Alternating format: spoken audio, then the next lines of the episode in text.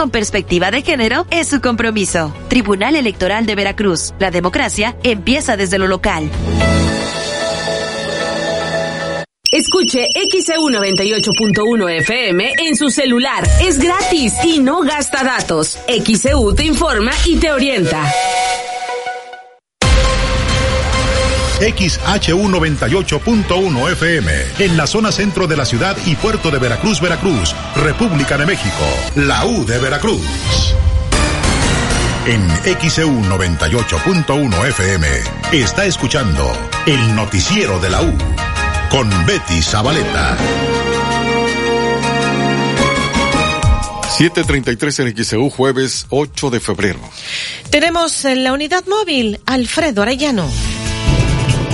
Te saludo de nueva cuenta, Betty, al igual que la audiencia. Y bueno, comentarte, Betty, que bueno, pues eh, quienes circulan sobre la carretera Veracruz-Jalapa llegar al semáforo de la central de Abastos, este tiene una falla. Perdón, claro, cabe mencionar que cuando se coloca el señalamiento en rojo, este no está precisamente eh, partes del semáforo que eh, señalizan esta situación. Y bueno, el rojo no está funcionando y pues por momentos genera eh, cierta confusión o pudiera generar confusión a automovilistas para que lo tomen en cuenta. Y bueno, sepan que el color verde sí está funcionando, es decir, el semáforo está fallando solamente cuando se coloca en color rojo para que, repito, tomen en cuenta esta situación y bueno, circulen con cuidado al momento de llegar a este crucero de la carretera Veracruz-Jalapa a la altura de la central de Abastos debido a que precisamente el semáforo tiene esta falla en cuanto al, a la luz roja que no está encendiendo. Y mencionar, Betty, también que en la zona norte, en la avenida, en este caso Rafael Cuervo, a la altura de esta plaza, Divertiplaza, como se denomina, pues eh, hay un tránsito bastante eh, pesado para que también lo tomen en cuenta quienes salen de la zona de Río Medio principalmente, o estas zonas habitacionales de eh, la zona norte pues eh, eh, al llegar precisamente a este punto de eh, Plaza, a la altura, de, o en este caso en la avenida Rafael Cuervo, pues encontrarán esta carga pesada de automóviles. Sí, oye Alfredo, no sé si tenga que ver, está el, retirado de donde está esta plaza, Plaza, pero bueno, acá nos están reportando que hay un problema en el muelle desde ayer a las 9 de la mañana, hasta ahorita están parados los choferes, dicen que son enormes colas, colas de traileros que no han podido salir del muelle porque al parecer el sistema sistema no sirve. No han podido salir del muelle y pues eh, dice que se, ojalá se pueda apoyar a los choferes, traileros sin comer. Siguen esperando hasta ahorita. Dice, soy esposa de uno de esos choferes que no ha podido salir porque no hay sistema. Mil gracias, nos dice la señora Esther García Hernández. Ella está escuchando en Lomas de Río Medio, Lomas 3. Eh, no sé si puedas verificar por ahí esto que está sucediendo, este Alfredo Arellano, y que se me hace que a lo mejor no tiene que ver con lo que estás comentando. Puede ser otra situación o qué nos dices? Sí, es otro, otro, otra situación, Betty, porque quienes precisamente ingresan a la zona portuaria pues eh, hay otro acceso precisamente que eh, lleva o, que comunica precisamente del kilómetro tres y medio hacia el ingreso de eh, la zona portuaria. Y bueno pues se puede observar precisamente de la avenida Fidel Velázquez.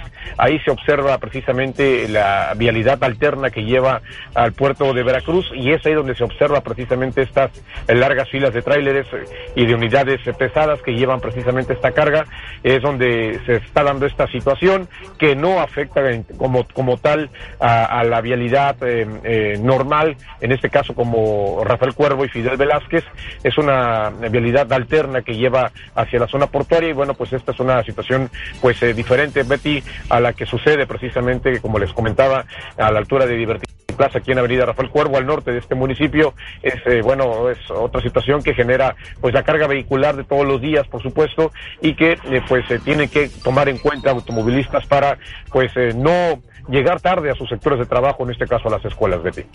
Bien, pues gracias Alfredo Arellano. A ver si alguien nos pudiera este, proporcionar información de lo que está ocurriendo, que nos está reportando la señora Esther García Hernández sobre este problema desde ayer de los choferes. Dice que son enormes colas, colas de traileros que no han podido salir del muelle. Y gracias por el reporte, por la orientación para quienes nos están escuchando, esta orientación vial sobre el semáforo que no está funcionando bien hacia la central de abastos y la carga vehicular acá a la altura de Diverti Plaza. Gracias Alfredo Arellano.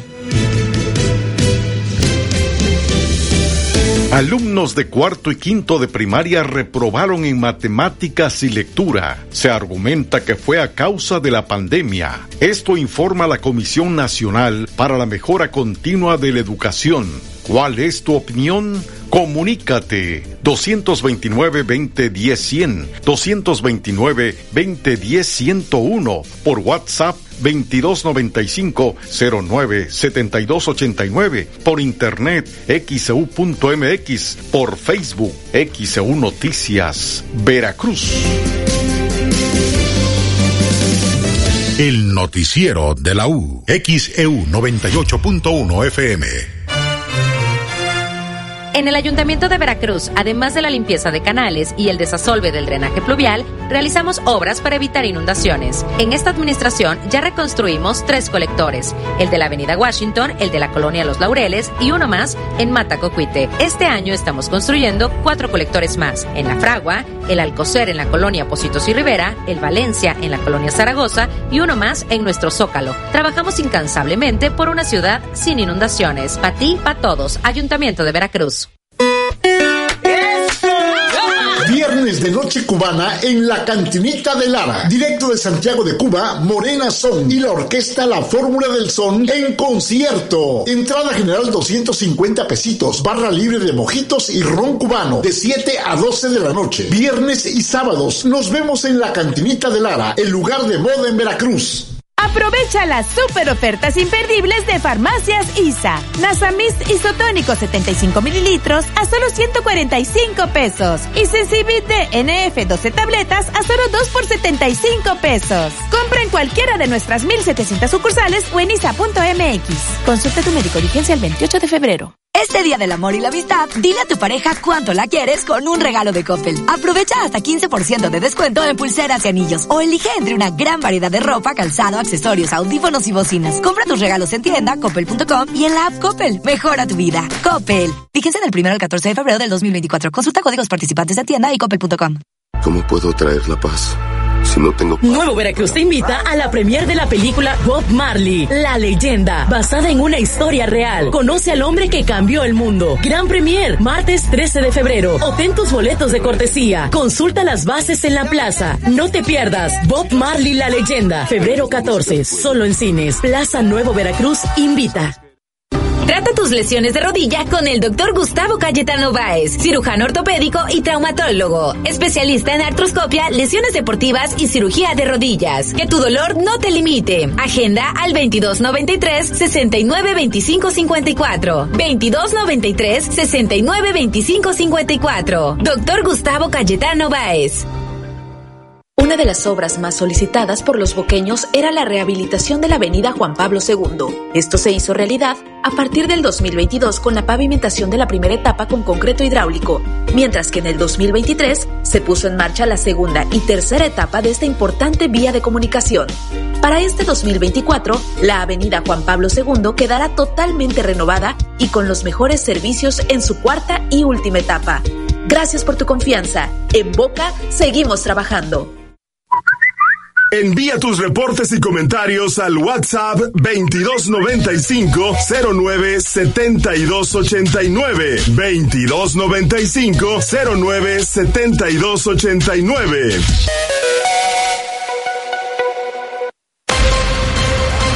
XHU 98.1 FM, en la zona centro de la ciudad y puerto de Veracruz, Veracruz, República de México, la U de Veracruz. Hasta el momento, de esto le hemos informado. Un hombre de la tercera edad que daba mantenimiento en una casa en calles de la colonia Empleados Municipales lamentablemente perdió la vida luego de que se electrocutó por accidente, cayó desde la azotea. La persona quien en vida respondía el nombre de Alejandro Santiago B tenía 64 años de edad. Alcanzó a tocar de manera accidental un cable de media tensión cuando pretendía cerrar la llave de paso y luego de recibir una fuerte descarga eléctrica cayó sobre la banqueta. Ricardo Rodríguez de Menegui, coordinador del programa Salvemos el Pico de Orizaba, aseguró que la sequía en entidad veracruzana está cada vez más alarmante. En entrevista para XAU Noticias, Ricardo Rodríguez afirmó que la sequía ha rebasado lo que tenían previsto como catastrófico. La grave preocupación es el agua. Y la preocupación más grande para nosotros, la gente de la montaña, es que el agua que se consume en el Golfo, en la costa y en Veracruz y en todo el litoral, viene de acá, de la montaña, y nuestra montaña está muy dañada. Luego de que la Fiscalía General del Estado confirmó la recuperación del cuerpo de una persona en un predio ubicado en Tihuatlán, Veracruz, Alejandro Martínez, reportero del diario Veracruz en directo de aquella zona, la, la zona norte del estado, comentó que ciudadanos viven con miedo por los hechos de violencia que se han registrado a últimas fechas en el norte de la entidad. Es lamentable la situación y lo que han expresado porque pues el temor es entre la población en Poza Rica, en Tihuatlán, en Coaxintla, en Tuxpan, donde recientemente se detectaron cuerpos desmembrados. Este miércoles arrancó la obra de repavimentación con carpeta asfáltica en la avenida Río Tajo del fraccionamiento Lomas de Río Medio 4 al norte de este municipio de Veracruz. Esta es la arteria más transitada y amplia que existe en la zona habitacional, por lo que se decidió trabajar en esa parte para mejorar el tránsito vehicular.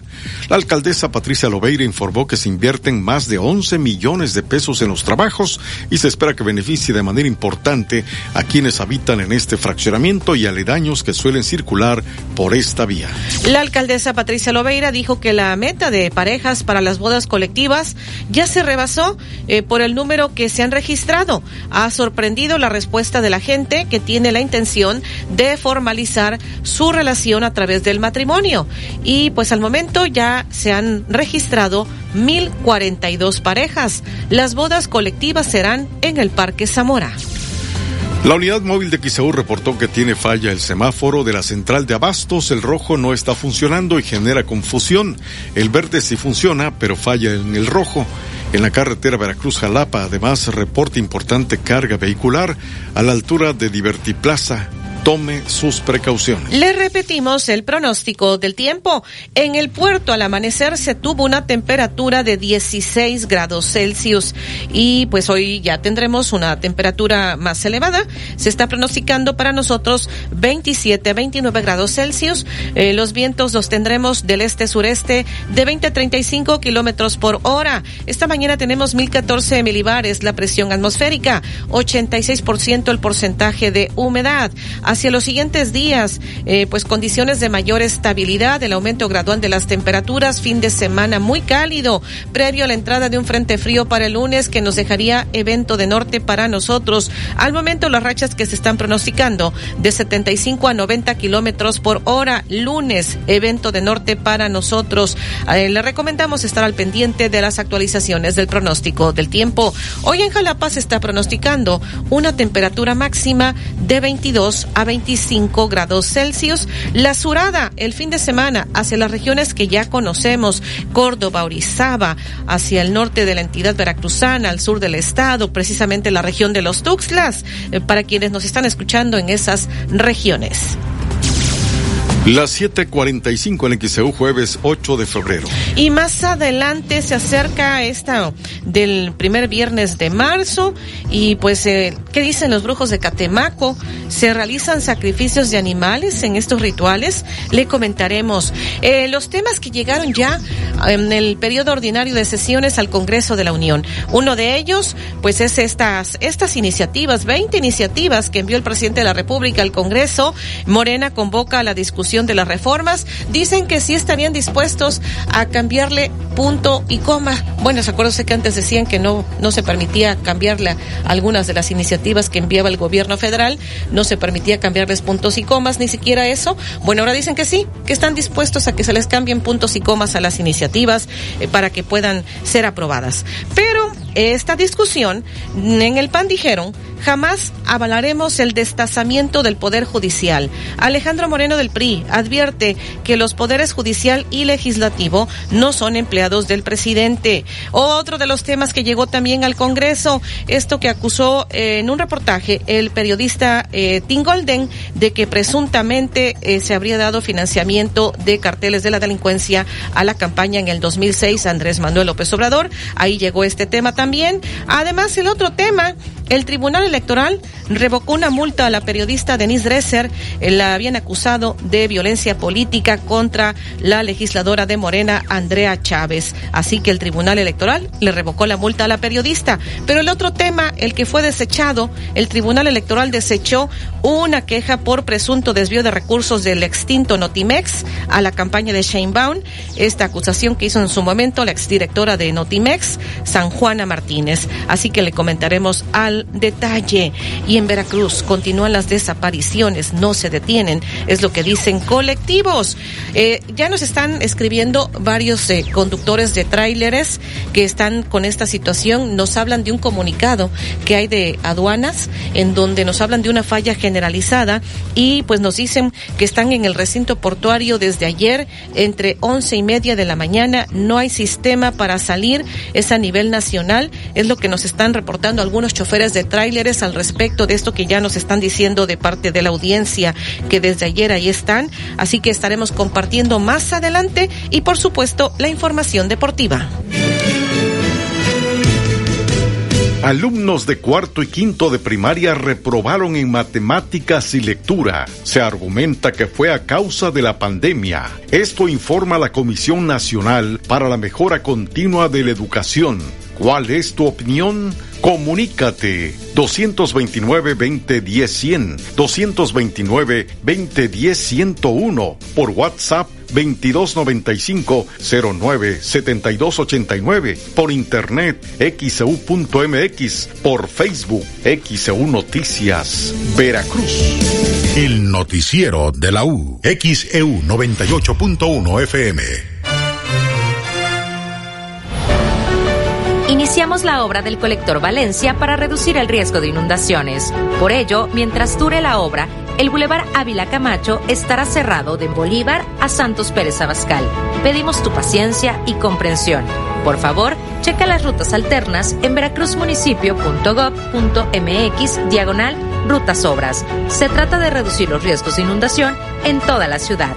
A ti, a todos. Ayuntamiento de Veracruz.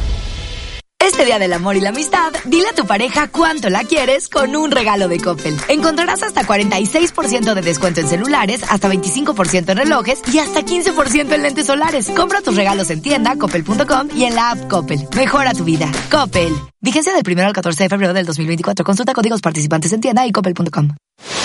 Si buscas un lugar tranquilo para vivir...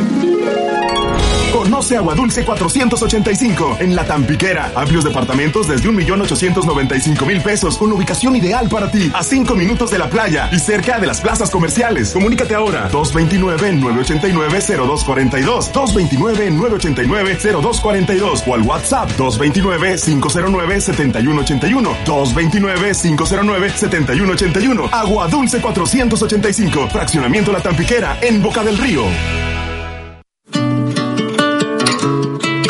Algo? En Tony Superpapelerías, ahorra para tu oficina. Guarda información, imprime, organiza, archiva. Todo para tu oficina. Ni le busques. Por calidad, surtido y precio. Por todo, Tony.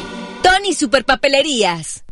¿Aún no tienes quien te entregue Yakult hasta la puerta de tu casa? No te preocupes, ahora puedes pedir Yakult en línea. Pon en tu navegador pedido Yakult y arma tu paquete sin costo de envío. El Lactobacillus casei shirota te puede ayudar a mejorar el movimiento de tus intestinos y fortalecer tu sistema inmunológico. Yakult, contigo a donde quiera que vayas. Come sano. Atención Boca del Río, los descuentos del pago predial se mantendrán durante todo el mes de febrero. 50% de descuento para jubilados, pensionados y personas de la tercera edad, así como un 20% para la ciudadanía en general. Recuerda que puedes hacer tu pago a través de www.bocadelrío.gov.mx o directamente en los módulos ubicados en Palacio Municipal, Plaza Sol, Bomberos Conurbados, oficinas de Cap Ruiz Cortines, Las Vegas 2 y Aula Digital Rembe. Con tu pago predial, Boca sigue mejorando. Aplica restricciones. Que tu voz se escuche. Comunícate al 229-2010-100, 229-2010-101 o a través de xeu.mx. XEU 98.1 FM. En XEU 98.1 FM está escuchando el noticiero de la U con Betty Zabaleta. Las 7:52 en XEU, jueves 8 de febrero de 2024. Tenemos varios mensajes de choferes de tráileres que están ahí varados, es lo que nos están diciendo.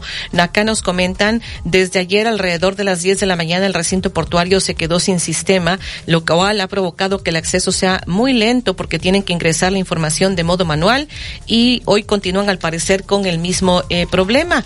Eh, nos dicen acá, Francisco Ramírez, desde ayer no hay sistema, está caído el sistema aún sigue así. Acá también, en este otro mensaje, déjeme ver, dice, estamos encerrados en el recinto portuario, desde ayer no podemos salir, los baños móviles que pusieron los quitaron, nadie sale a decirnos nada, eh, es lo que nos están enviando varios, eh, pues, choferes que están escuchando el noticiero esta mañana ahí en el recinto portuario. Dice, efectivamente, desde ayer la aduana tiene problemas con su sistema del SAT, es por eso que al momento todo está detenido. Hay transportistas que están formados desde ayer para salir de la aduana, nos dice Ángel Guzmán. En estos mensajes que nos hacen llegar, nos envían fotografías. El problema de la aduana creo que es a nivel nacional. Se cayó el sistema de Reynosa y Laredo, aún continúa el problema, dice eh, Felipe Hernández. Sí, nos están enviando o compartiendo un comunicado de aduanas. Eh, estamos este, precisamente eh, verificando todo esto.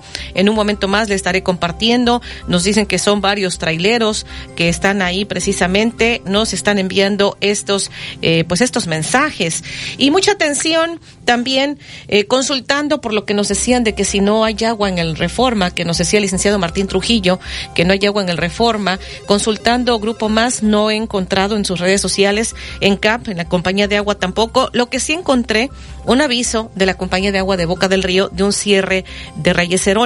La compañía de agua de Boca del Río dice que debido a trabajos en la red de drenaje de Reyes Heroles entre Ruiz Cortines y Mar de Japón del fraccionamiento Costa Verde, la calle Reyes Heroles será cerrada la circulación vehicular a partir de las 9 de la mañana de hoy jueves 8 de febrero durante un periodo de 12 horas. Se recomienda tomar precauciones y vías alternas, así que este es el comunicado, eh, se lo estamos compartiendo para que tomen sus precauciones. Los automovilistas eviten circular a partir de las 9 de la mañana, se dará el cierre en Reyes Heroles entre Ruiz Cortines y Mar de Japón del fraccionamiento Costa Verde estará cerrado desde las 9 de la mañana y durante 12 horas. Esto por trabajos de la red de drenaje.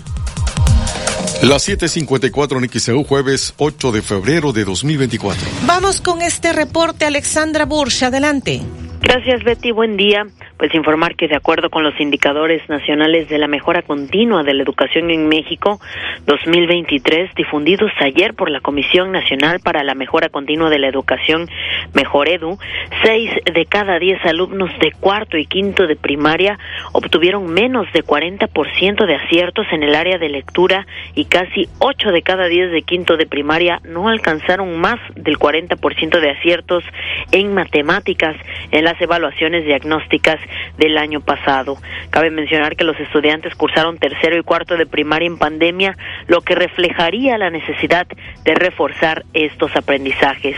Las evaluaciones diagnósticas aplicadas en 2023 a estudiantes de segundo de primaria hasta tercero de secundaria muestran que en la asignatura de formación cívica y ética, cuarto de primaria y segundo de secundaria tuvieron la mayor proporción de estudiantes ubicados en el nivel de prioridad alta con 49% y 48% respectivamente. Además, este reporte muestra que el sistema educativo no había logrado recuperar las tasas de cobertura en los tipos y niveles educativos más afectados por la contingencia por el COVID-19. Estos niveles educativos son de, de educación preescolar y de educación media superior. Pues es la información, alumnos de primaria reprueban en matemáticas y lectura, así lo está reportando Mejor Además es la pregunta del día en nuestro sitio de internet, así que usted puede seguir opinando a través de redes sociales y de nuestro sitio de internet xcu.mx. Es el reporte, Betty. Buenos días. Las 7:56 en XEU, jueves 8 de febrero. Bueno, también esta mañana se está dando a conocer eh, por parte de la Secretaría de Seguridad Pública que elementos de la Secretaría de Seguridad Pública activaron operativo Código Rojo tras reporte de agresión con arma de fuego registrado en la colonia Carolino Anaya de Jalapa. Los efectivos estatales mantienen un despliegue en la zona con el fin de dar con los responsables. Exhortan a la ciudadanía a reportar cualquier ilícito al 911 así que hubo agresión con arma de fuego esta mañana en la colonia Carolino Anaya de Jalapa. Es el reporte, es el informe, el comunicado que está emitiendo la Secretaría de Seguridad Pública. Elementos han activado el operativo Código Rojo allá en la colonia Carolino Anaya de Jalapa. 757 en XEU, jueves 8 de febrero de 2024. Tenemos llamados de nuestra audiencia. El señor Carlos Torres en Fraccionamiento Floresta dice es el resultado del pésimo nivel educativo que tenemos. Por años nuestros niños han salido mal en matemáticas, física y química y las autoridades jamás han hecho algo para revertir esta situación. Alejandro Villegas en la colonia Chapultepec dice mi hijo me dice cuando sale mal en matemáticas es que el maestro es aburrido no enseña bien, nadie le entiende y se molesta si uno le pregunta. Gabriel González en la colonia Unidad Veracruzana. Ese resultado es de siempre. Hay muchos universitarios que no saben multiplicar ni dividir. Señora Lucía Campos en la colonia de Alberto Tejeda reporta ocho días sin servicio de agua potable. Es en calle Pedro y Mata, número 9, entre artículo 27 y 6 de enero. Osvaldo Cárdenas en Río Medio 1 ha puesto lo que sea a que ningún diputado ni senador sabe o puede resolver una ecuación de álgebra. Raúl Vera en la colonia Carranza pide informen dónde serán las bodas colectivas en Boca del Río. 758 en XEU es jueves 8 de febrero de 2024. Eh, pues se acerca esto del viernes, el primer viernes de marzo en la región de los Tuxtlas. El maestro en ciencias ocultas, brujo de Catemaco, pues dice que, que ya no hacen sacrificios de animales en los rituales porque hay restricciones de Semarnat.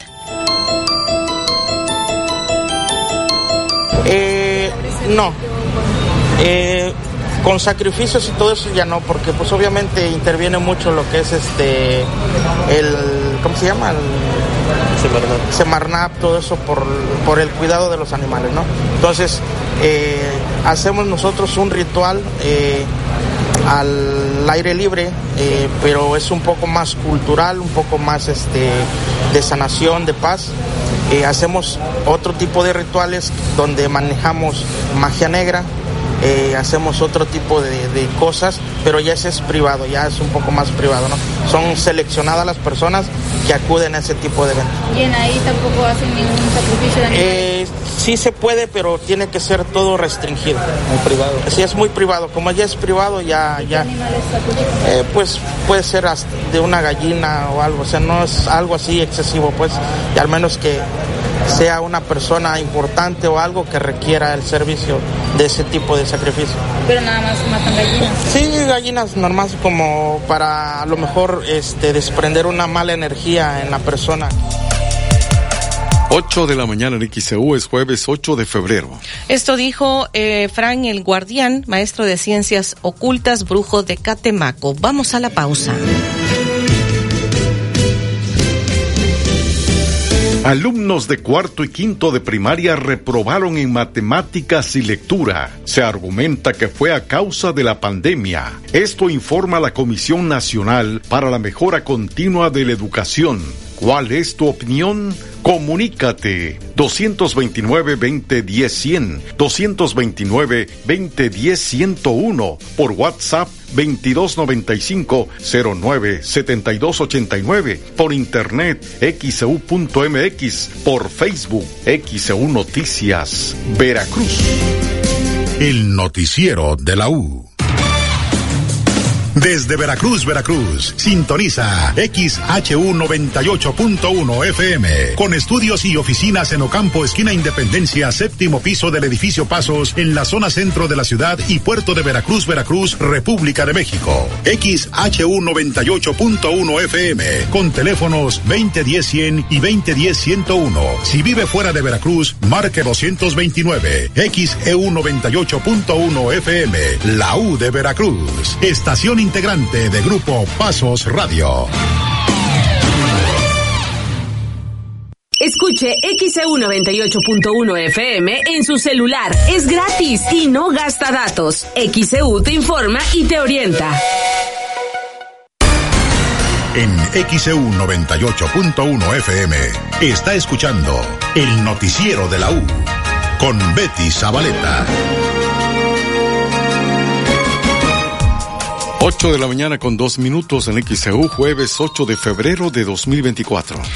Ayer le decíamos que en el Congreso, en la sesión solemne por la conmemoración de la Constitución, los diputados se confrontaron por sus posturas respecto al paquete de 20 iniciativas de reforma enviadas por el presidente en medio del proceso electoral. Eh, a nombre de Morena, desde la tribuna, el vicecoordinador Leonel Godoy, esto fue lo que dijo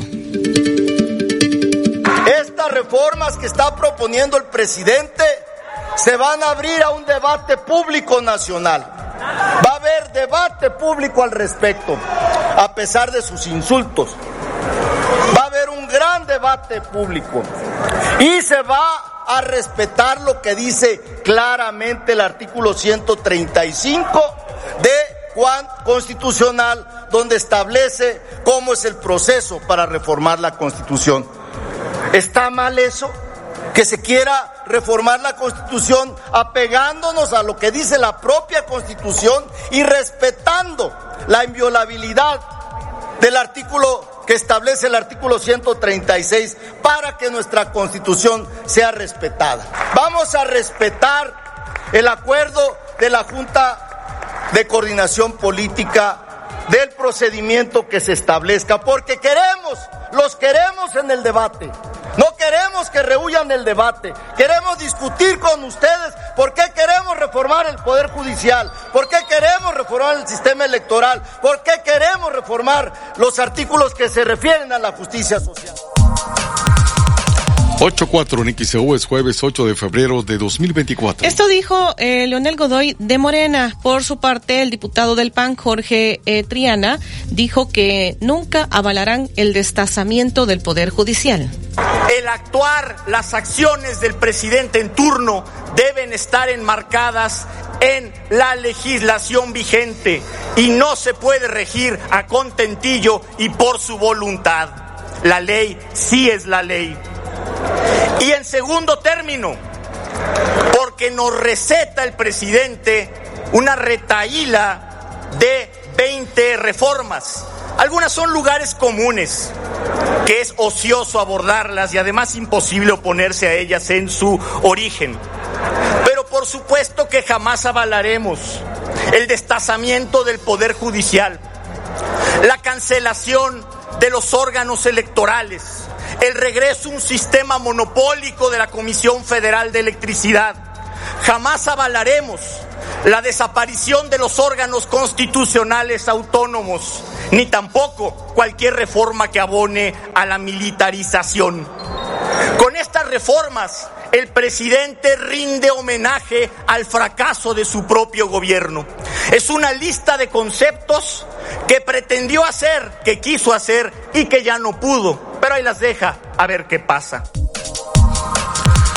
8.5 en XEU, jueves 8 de febrero de 2024. Esto dijo en tribuna el diputado del PAN, Jorge Triana. Por su parte, el dirigente nacional del PRI, diputado del PRI, Alejandro Moreno, advirtió que ni el Poder Judicial ni el Legislativo son empleados del presidente. Y hoy le decimos desde aquí al titular del Poder Ejecutivo que tenga claro que el Poder Judicial y el Poder Legislativo somos un poder, no somos empleados del poder y que vamos a defender la Constitución en beneficio del pueblo de México. 8-6 en XEU jueves 8 de febrero de 2024. Esto fue lo que dijo Alejandro Moreno, eh, diputado y dirigente nacional del PRI. Ahí llegó este tema al, al, Congreso. Otro tema, el senador del PAN, Julian Rementería, pidió al presidente de la República denunciar tras las acusaciones en su contra por el presunto financiamiento de grupos de la delincuencia a su campaña en el 2006 y esto fue lo que dijo en tribuna.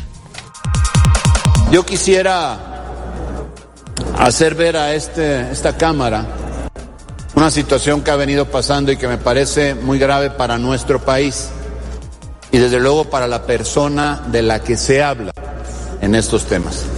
Me refiero a los temas en los que presuntamente involucran al presidente de la República, Andrés Manuel López Obrador, aquellos temas en donde se dice que tuvo que ver estuvo cercanamente involucrado con grupos criminales para el financiamiento de campañas del pasado, específicamente el 2006. Lamentablemente esto no se ha aclarado de manera suficiente. Y yo creo que el que se dañe el nombre de una persona, presidente de la República, daña consecuentemente a nuestro país y no lo debiéramos de permitir.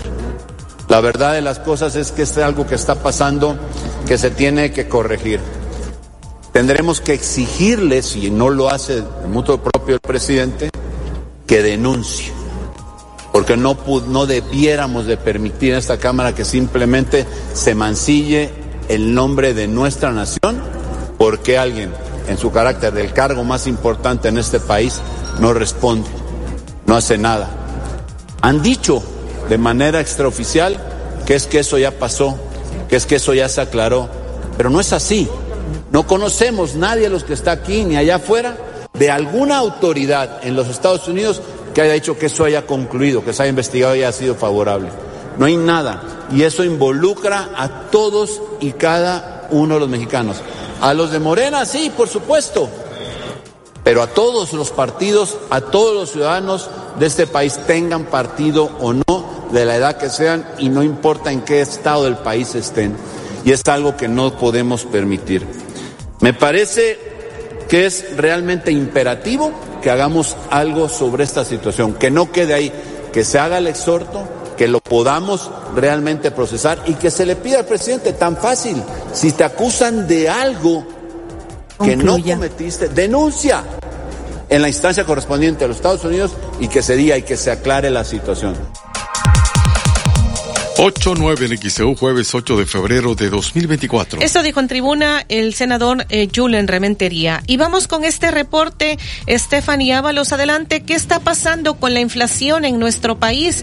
Adelante. Así es, Vete, la inflación suma ya tres meses al alza en enero, llega a 4.88%, y es que esta inflación ya suma tres meses a la alza, de acuerdo con los datos publicados este día por el Instituto Nacional de Estadística y Geografía. Comentarte que los productos que más incrementó sufrieron en el mes fue el jitomate y la cebolla, mientras que el transporte aéreo y el huevo fueron los que más descendieron. El índice nacional de precios al consumidor reportó una alza de 0.89 ciento durante el mes pasado respecto al periodo inmediato anterior. Eso significa que es la tasa más alta para dicho mes desde el 2017. Así es lo que está dando a conocer este día el INEGI. La inflación en México reportó un alza anual de 4.88% en enero y con esto Betty ya suma tres meses a la alza la inflación en México y este reiteramos que los productos que más incrementaron sus precios fue el jitomate y la cebolla. Los detalles en nuestro portal de noticias en X eu.mx en sección nacional. Buenos días. 8.10 en XEU, jueves 8 de febrero. Fíjese usted que de lo que nos están reportando esta mañana, de que hay fallas en el sistema de aduanas en, en varios puntos, estoy encontrando que ayer precisamente se ha, ha, publicado en el periódico El Financiero que desde el martes 6 de febrero la ventanilla única de comercio exterior mexicano ha presentado fallas en el servicio de validaciones que brinda, por lo cual tanto las importaciones y exportaciones mexicanas se han visto afectadas. Esta es una herramienta herramienta tecnológica cuya función es el envío de información digital a las autoridades aduaneras y organismos gubernamentales para cumplir con los requerimientos del comercio internacional. Esta plataforma informática que realiza la validación de los pedimentos ha presentado fallas en su sistema, lo cual ha ocasionado serios retrasos en importaciones y exportaciones mexicanas y a su vez una pérdida para agentes aduanales, transportistas y clientes y perjudica también al consumidor eh, final. Tan solo si se habla de Nuevo Laredo, el principal puerto terrestre de Latinoamérica por donde transita el 40% del intercambio comercial entre México y Estados Unidos, la Canacar señaló que hay entre seis mil y siete mil camiones detenidos desde el martes por esta situación. Tenemos muchos atrasos en los cruces. Está muy lento desde ayer el sistema. Muchas cajas están quedando sin cruzar. No se tiene la cifra exacta pero me atrevo a decir que son alrededor de seis mil o siete mil cargas que no se pueden cruzar a tiempo de importación y exportación, dijo Héctor Hinojosa, presidente de la Canacar en Nuevo Laredo. Y bueno, dice actualmente las aduanas ya están en operaciones, sin embargo trabajan de manera intermitente y sin sistema, por lo que tienen que hacer las revisiones de la documentación de forma manual lo que termina por ocasionar un severo retraso en los cruces. Eso es lo que se está eh, publicando desde ayer con respecto a esos retrasos, estas fallas tecnológicas que han provocado afectaciones a importaciones y exportaciones mexicanas, hablando precisamente de eh, Laredo, eh, es lo que nos están reportando, lo que está publicando el periódico El Financiero y que esta mañana nos siguen reportando aquí también de la aduana de Veracruz. Vamos a la pausa y más adelante le estaremos también eh, comentando sobre el Tribunal Electoral revoca eh, esta multa a la periodista Denise Dresser, la habían acusado de violencia política contra la legisladora de Morena, Andrea Chávez. También le estaré compartiendo de nueva cuenta los requisitos para tramitar la cartilla militar en Boca del Río. En Veracruz continúan las desapariciones. La convocatoria de ingreso a la Universidad Veracruzana y afortunadamente localizaron un niño de 10 años. Estaba reportado como desaparecido aquí en Veracruz. Le comentaremos al detalle. El noticiero de la U, XEU 98.1 FM. Iniciamos la obra del colector Valencia para reducir el riesgo de inundaciones. Por ello, mientras dure la obra, el Boulevard Ávila Camacho estará cerrado de Bolívar a Santos Pérez Abascal. Pedimos tu paciencia y comprensión. Por favor, checa las rutas alternas en veracruzmunicipio.gov.mx diagonal rutas obras. Se trata de reducir los riesgos de inundación en toda la ciudad. A ti, a todos. Ayuntamiento de Veracruz. Empieza tu día con energía. Consiente tu hambre en Oxo. Todos los lunes, miércoles y viernes, lleva tu refil caliente o frío andati americano o cappuccino hasta 600 mililitros. Además, compra andati cappuccino de 360 mililitros más 10 pesos, llévate variedad de galletas. Oxo, a la vuelta de tu vida. Válido el 14 de febrero. Consulta productos participantes en tienda. Todo por tu salud. Hazte la prueba. En tu Superfarmacias Guadalajara adquiere pruebas rápidas de COVID-19. Actúa rápido, hazte la prueba y toma el control de tu salud. Farmacias Guadalajara. Siempre ahorrando. Siempre contigo. Viernes de Noche Cubana en la Cantinita de Lara. Directo de Santiago de Cuba, Morena Son y la Fórmula del Son en concierto. Entrada general 250 pesitos. Barra libre de mojitos y ron cubano de 7 a 12 de la noche. Nos vemos en la Cantinita de Lara, el lugar de moda en Veracruz. En Continuo estamos de sale y vale. Llévate lo que quieras al mejor precio. Y además te bonificamos hasta el 15% en vales de contipesos. Como en este colchón Restonic individual con colchoneta que te lo llevas por solo 2,999 de contado y te bonificamos 450 en vales de contipesos. Canjealos por cualquier producto en toda la tienda. Ven a Tiendas Continuo. Tiendas Continuo. Productos de calidad al mejor precio. Vigencia al 31 de marzo de 2024. Consulta en tiendas productos participantes. Aplican términos y condiciones. ¿Te lesionaste jugando tu deporte favorito?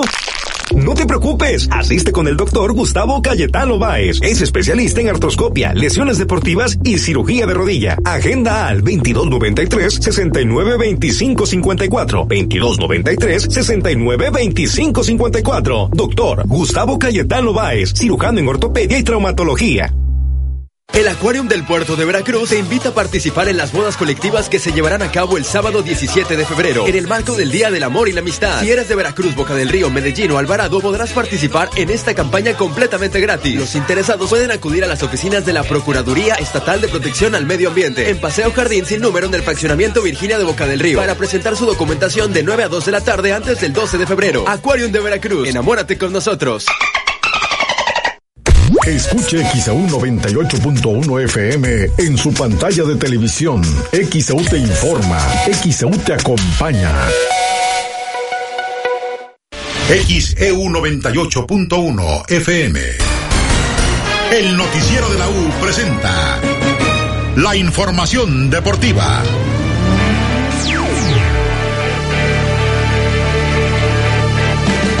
Hola, ¿qué tal? Muy buenos días. Los saluda Diego San Román con la información deportiva. Arrancamos con la Conca Champions, actividad de clubes mexicanos. Los Tigres de la Universidad Autónoma de Nuevo León batallaron para poder empatar uno a uno frente a Vancouver Whitecaps en un partido donde los canadienses se adelantaron al minuto 32 con gol de Damir Kreilach y al 88 André Pierre Guignac, el de siempre, apareció para emparejar el encuentro y así los Tigres empataron 1 a 1 frente a Vancouver Whitecaps. El partido de vuelta el próximo 14 de febrero en la Sultana del Norte.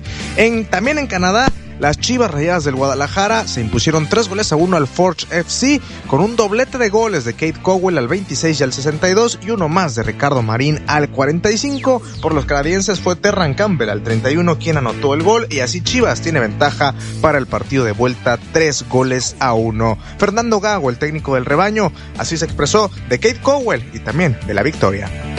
Y sí, obviamente que es importante para él, porque es un chico que ha, ha llegado hace poco, que necesita acomodarse al equipo, eh, viene sin hacer una pretemporada, venía sin hacer la pretemporada, ya estábamos iniciados, entonces es importante para él. Y con respecto al partido fue muy bueno. Eh, muy bueno porque lo jugamos como, como queríamos. Creo que tuvimos dos, dos errores eh, desde lo posicional, desde lo que queríamos buscar, que fue, fue en el primer gol, en el, primer, gol de ellos, perdón, en el gol de ellos donde nosotros eh, habíamos trabajado una cierta secuencia de cosas que podían pasar y, y no la pudimos corregir. Eh, fue un error, fue un partido muy completo, que entendíamos que teníamos que hacer un partido donde teníamos que tener posesión, donde teníamos que jugar y a partir de eso sostener el ritmo de juego como, como lo fuimos buscando.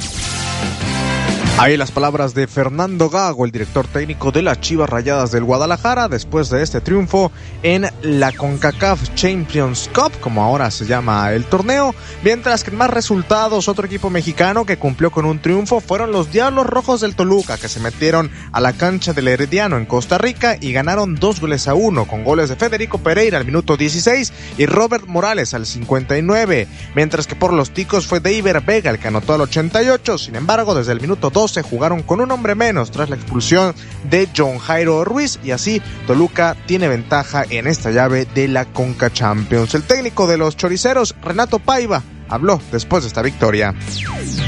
Sabor es ganar, ganar es muy importante y ganar fuera más aún.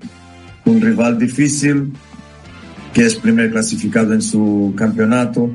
Siempre son difíciles esos partidos fuera no es, esperaba una, una entrada mejor de nuestro equipo uh, en, el, en el partido, pero también era normal algunos jugadores con menos minutos, uh, y, pero teníamos que hacer esta, esta gestión las palabras de Renato Paiva, el técnico del Toluca, después de arrancar su actividad en la Conca Champions con un triunfo. Recordar que habrá todavía más partidos de esta primera fase final, donde ya no habrá actividad de mexicanos, hablando de la ida, que serán el 20 y 21 de febrero, respectivamente, habrá todavía eh, seis duelos que se estarán llevando a cabo, como el San Luis contra el Houston Dynamo, el San Luis de Estados Unidos, Saprissa ante Filadelfia, Independiente frente al New England, Calvary ante el Orlando City, Moca ante Nashville y Cavalier frente a Cincinnati. Por su parte, los equipos mexicanos, el martes 13 de febrero, Chivas ante Forge FC en Guadalajara, el miércoles 14 de febrero, en Día del Amor y la Amistad, Tigres recibe a Vancouver Whitecaps allá en el Volcán y el América ante el Real Estelí también el miércoles 14 de febrero. Recordar que América en el global va perdiendo dos goles a uno y ojo con este encuentro. La Casa del América, el Estadio Azteca, pero este partido no se va a efectuar en dicho inmueble debido a que días antes tendrá el concierto de la colombiana Carol G y es por eso que este encuentro ante el Real Estelí se jugará en el estadio Ciudad de los Deportes, actual casa de Cruz Azul. A pesar de que América no lo ha hecho oficial, la CONCACAF en su sitio web ha confirmado que este encuentro se llevará a cabo en dicho estadio. La vuelta eh, también del Toluca frente al Herediano el jueves 15 de febrero a las 7 de la tarde y ese mismo día los Rayados de Monterrey ante Comunicaciones y ahí conoceremos cuál será el futuro de los equipos mexicanos en esta CONCACAF Champions Cup. Información internacional. En Europa también hubo actividad de las distintas copas. En Francia, el Paris Saint Germain avanza a la siguiente ronda después de vencer tres goles a uno al Brest en un encuentro donde casi fracturan a Kylian Mbappé tras una durísima entrada. El video lo puede ver en nuestro portal en xeudeportes.mx. Y también en la Copa de Francia, por ejemplo, el Lyon avanzó al vencer dos goles a uno al Lille, mientras que el Estrasburgo le pegó 3 a 1 al Le Havre y también está en la siguiente ronda algunos de los resultados que se llevaron a cabo el día de ayer. En Inglaterra, en la FA Cup, el Nottingham Forest también sigue con vida en el torneo, avanza a los octavos de final después de vencer dos goles a uno al Bristol City, mientras que el Chelsea respiró después de un mal paso en la Premier League y le pegó tres goles a uno al Aston Villa que dirige Unai Emery y así el equipo de Mauricio Pochettino también está en los octavos de final de la FA Cup de Inglaterra. En los Países Bajos, el Feyenoord de Santiago Jiménez se instaló en la semifinal de la Copa después de vencer dos goles a cero al Asta Alkmaar en un partido donde Santi Jiménez fue titular, pero por quinto encuentro consecutivo no pudo anotar gol el delantero azteca. Sin embargo, su equipo avanza a la siguiente ronda, al igual que el Cambur que está en la semifinal, que venció 3 a 1 al Vitesse. Fueron algunos de los partidos de ayer en la Copa de los Países Bajos. En España, el Atlético de Madrid no supo aprovechar la localía del Wanda Metropolitano y terminó cayendo 1 a 0 ante el Athletic Club en la semifinal de la Copa del Rey, un eh, resultado que a los de Bilbao favorece con un gol de Berenguer apenas al minuto 25 fue como consiguen esta victoria momentánea de cara al encuentro de vuelta que se estará llevando a cabo en los próximos días. Diego Simeone, el técnico de los colchoneros, habló después de este golpe recibido en la ida de la semifinal en la Copa del Rey. Eh, para mí hicieron un partido muy bueno. Cometimos un error y en estas eliminatorias los errores se pagan. Eh, la verdad que el equipo trabajó muy bien el primer tiempo. El segundo tiempo muchísimo mejor aún, donde jugamos todo el segundo tiempo en campo rival, donde jugamos con mucho espacio para atrás y lo defendimos bastante bien. Tuvimos situaciones de gol, no pudimos concretar. Diego Simeone, el técnico del Atlético de Madrid, después de esta derrota en la Copa del Rey, en la semifinal de ida, todavía podrán buscar remontar en la vuelta ese 1 a 0 que tienen en contra.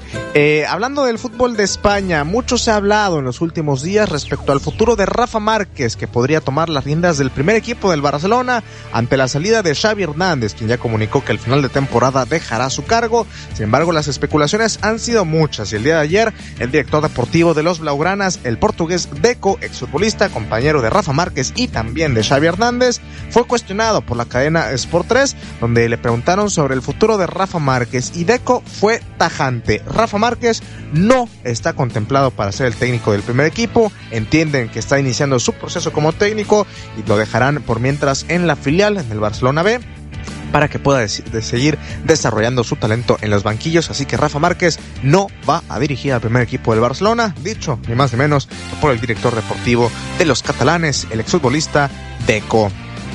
En otros temas, el clavadista mexicano Osmar Olvera ganó una medalla de bronce en el trampolín de 3 metros y suma su segunda presea en el Mundial de la especialidad que se lleva a cabo en Qatar Con un puntaje de 498.40, el mexicano se quedó con el tercer sitio de la prueba y fue superado solamente por Song Wang Wang de China y también de Ji Shi también de China. Y así el mexicano se queda con la medalla de bronce. Solamente tiene 19 años de edad, al menos en este mundial ya tiene varias medallas el mexicano Osman Olvera y sin apoyo de la CONADE, dicho por el propio clavadista mexicano. Recuerde que toda esta y más información la encuentra a detalle en nuestro portal xeudeportes.mx. Yo soy Diego San Román y le deseo que pase un excelente día.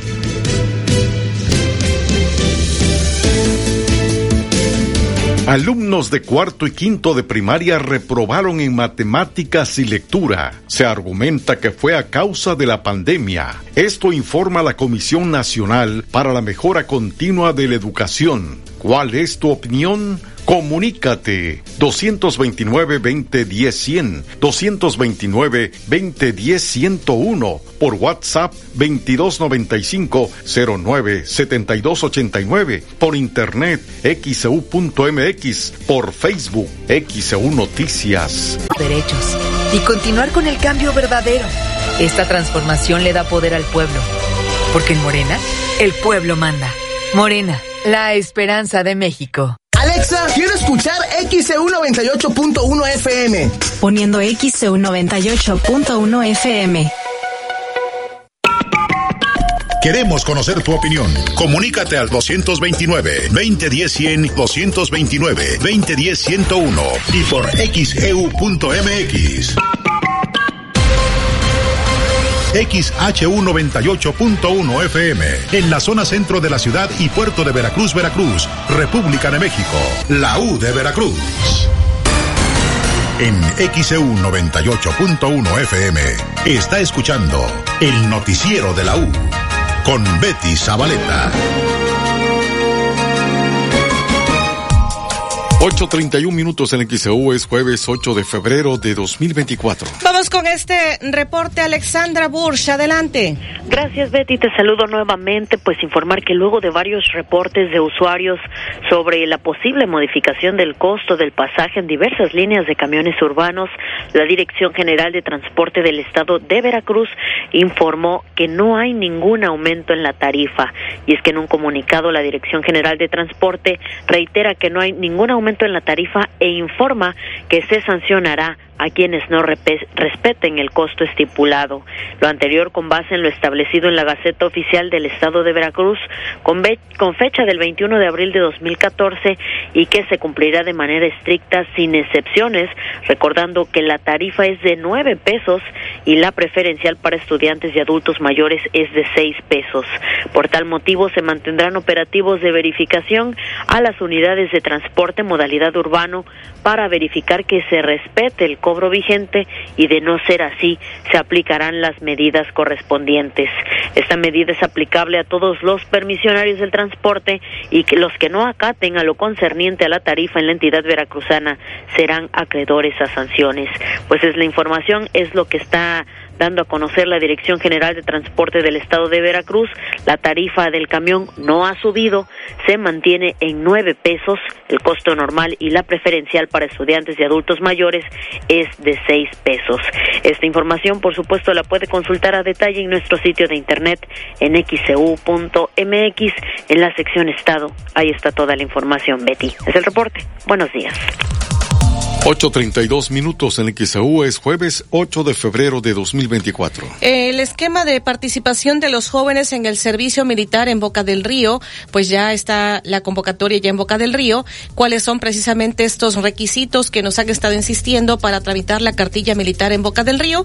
Vamos a escuchar lo que dijo el director de gobernación de Boca del Río, Raciel Vela. Eh, hemos iniciado ya eh, el esquema de la participación de los jóvenes dentro del servicio militar en Boca del Río y también obviamente a nivel nacional, que son todos los demás municipios que se encuentran participando en este alistamiento que ha iniciado precisamente a partir de este mes.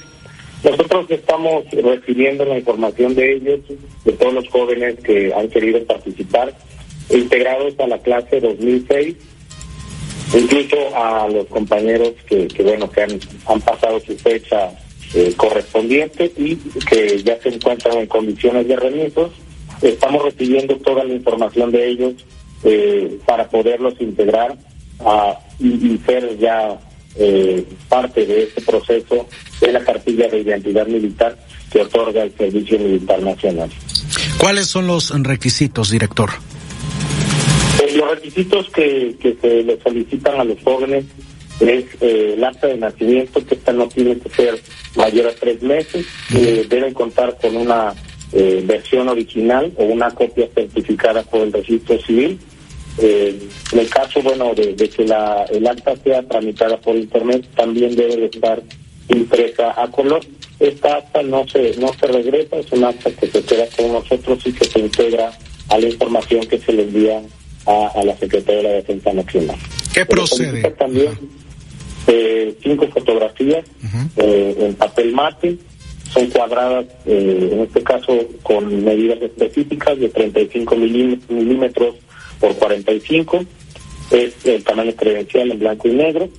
Eh, en este caso se les pide también que sea una fotografía que no cuente con ningún retoque, que no traiga un brillo específico, no debe traer ningún tipo de mancha, no, no deben usar lentes, eh, ni larga ni patillas. Y también se les pide que para esta fotografía pues no aporten ningún tipo de aretes. Eh, se les pide también que obviamente utilicen el corte de cabello tipo militar, la camisa blanca, no playeras, eh, no camisas de color. Y eh, sí somos muy específicos porque así nos lo ha pedido eh, el servicio militar, que eh, no haya ningún retoque o sean eh, realizadas en algunos eh, estudios digitales, que en algunas ocasiones lo que hacen es ayudarles para evitar el corte de cabello y, y se lo recortan por medio de, de algún programa como Photoshop, ¿no? Eh, se les pide también que presenten un comprobante de domicilio, que en este caso pues debe pertenecer al municipio de Boca del Río. Puede ser una copia fotostática de recibo de agua, de luz, de predial, o incluso si no cuentan con ningún documento de este tipo, se les permite también presentar la constancia de domicilio que puede firmar el jefe de manzana y que se encontrará eh, certificada por, por esta misma dirección. Se le solicita, eh, en caso de, de tenerlo, bueno, presentar algún comprobante de estudios, alguna constancia que informe el grado en el que se encuentran, que debe estar obviamente sellada por la institución eh, que estén cursando y que debe ser también reciente. Se les pide que traigan la copia de su CURP. En el caso específico del CURP, se les pide que sea ampliado al tamaño carta, que debe ser también el formato actual y eh, debe de estar en este caso presentado en todos esos documentos. 836 en XEU es jueves 8 de febrero de 2024. Es lo que dijo el director de gobernación del ayuntamiento de Boca del Río, Raciel Vela. Los eh, detalles, todos los requisitos los puede consultar en el portal de internet en xeu.mx en nuestra sección Boca del Río. Vamos a la pausa. Alumnos de cuarto y quinto de primaria reprobaron en matemáticas y lectura. Se argumenta que fue a causa de la pandemia. Esto informa la Comisión Nacional para la Mejora Continua de la Educación. ¿Cuál es tu opinión? Comunícate 229-2010-100, 229-2010-101, por WhatsApp 2295-09-7289, por internet xeu.mx, por Facebook XEU Noticias, Veracruz. El noticiero de la U. XEU 98.1 FM. En el Ayuntamiento de Veracruz trabajamos incansablemente para mejorar las vialidades de nuestra ciudad. Hemos duplicado nuestra fuerza de bacheo para dar mayor mantenimiento a nuestras calles. Además, tan solo en el último año reconstruimos avenidas principales como Texolo y Prolongación Río Medio en zona norte, Yáñez en la parte central, Galeana en el sur, Cerro Pizarro en los volcanes y Circuito Las Palmas en el Coyol, todas con renovación de luminarias, banquetas y red hidráulica. Seguimos trabajando para dar más resultados. Para ti, para todos. Ayuntamiento de Veracruz. El doctor Omar Carlos González Aparicio te invita a escuchar En Confianza en XEU. Doctor Omar Carlos González Aparicio, especialista en traumatología y ortopedia pediátrica. En Contino estamos de sale y vale. Llévate lo que quieras al mejor precio y además te bonificamos hasta el 15% en vales de contipesos, como en esta lavadora Acros, dos tinas, 16 kilos, que lava y centrifuga, que te lo llevas por solo 5,799 de contado y te bonificamos 870 en vales de contipesos. Canjelos por cualquier producto en toda la tienda. Ven a Tiendas Contino. Tiendas Contino, productos de calidad al mejor precio. Vigencia al 31 de marzo de 2024. Consulta en tienda de productos participantes. Aplican términos y condiciones. Lores arriba. Tiendas Lores, hoy jueves de super rebajos. Jamón espaldilla Chimex, un kilo, 71 pesos. Salchicha Viena Viva, un kilo, 45 pesos. Válido en todas las tiendas. Tiendas Lores, ¿qué estás esperando? Tu aliado en el ahorro. Mi propósito este año es pintar mi sala como la quiero. Con Comex este año sí pinto. Aprovecha 20% de descuento más 12 meses sin intereses en Vinimex antibacterial y Comex 100 total. Vigencia del 22 de enero al 25 de febrero de 2024. Consulta términos y condiciones en www.comex.com.mx. ¿Te digo algo? En Tony Superpapelerías, ahorra para tu oficina. Guarda información, imprime, organiza, archiva. Todo para tu oficina. Ni le busques. Por calidad, surtido y precio. Por todo, Tony. Tony Superpapelerías. Una de las obras más solicitadas por los boqueños era la rehabilitación de la avenida Juan Pablo II. Esto se hizo realidad a partir del 2022 con la pavimentación de la primera etapa con concreto hidráulico, mientras que en el 2023 se puso en marcha la segunda y tercera etapa de esta importante vía de comunicación. Para este 2024, la avenida Juan Pablo II quedará totalmente renovada y con los mejores servicios en su cuarta y última etapa. Gracias por tu confianza. En Boca seguimos trabajando. XHU98.1 FM, en la zona centro de la ciudad y puerto de Veracruz, Veracruz, República de México, la U de Veracruz. Usted escucha el noticiero de la U porque nosotros los escuchamos. Soy Betty Zabaleta. Le estoy informando en el noticiero de la U. 8.41 minutos en XEU, jueves 8 de febrero de 2024.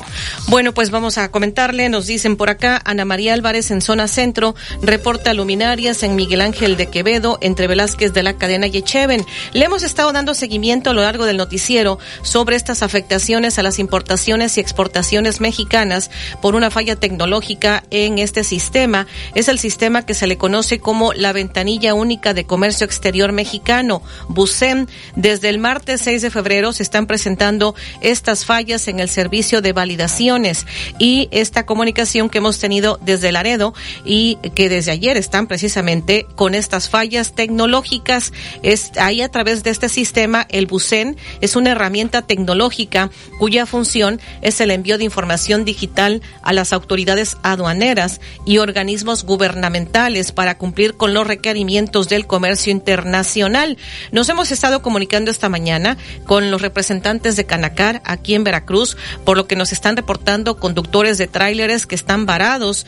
Eh, estamos a la espera de que nos den respuesta de Canacar, de la Asociación de Agentes Aduanales, pero lo que sí tenemos, por ejemplo, es Andrés Lara, él precisamente uno de los choferes que se ha comunicado aquí al noticiero, chofer de una unidad de carga pesada, dice que está varado en la aduana de aquí de Veracruz desde las diez y media de la mañana de ayer miércoles. Escuchemos lo que dice. Oiga, pues para que nos comente cómo está la situación ahí, ustedes están varados, ¿qué nos puede comentar? Ah, pues mira, pues en mi caso yo entré, yo cargaba de diez y media a dos, de diez y media a 12 del día de ayer y pues desde que salí a, a ya de cargar, pues ya no, ya, ya me, me topé con esto y aquí estoy. Desde ayer estamos aquí, somos varios. O sea que son... Estamos avanzando, pero muy poco. El problema es que los baños móviles los quitaron y por relativamente pues no hay donde comer aquí, no hay nada. Y que todo, se, se le pregunta a un empleado de aduana que qué está pasando, pues no dan respuesta o se, o se enojan, te contestan pues de una manera muy descortés. Pues. O sea que ya usted lleva horas ahí prácticamente varado. Sí, pues entré desde las diez y media Y él a, son que las ocho y media, apenas estamos en ruta fiscal y ahí va lento, lento, lento. ¿No les dan justificación de qué es lo que está ocurriendo? No, no, no, no. Le, uno le pregunta al empleado de aduana y no, no te contestan o te contestan de mala gana o cosas así. ¿Y si son largas las filas que se mantienen ahí ahorita de unidades? Pues sí, sí son largas. Imagínense, son, aquí donde estoy yo son cuatro carriles que está desesperada, quiere salir, quiere salir y, y no, no, no hay cómo. ¿Es ahí en el 13 y medio?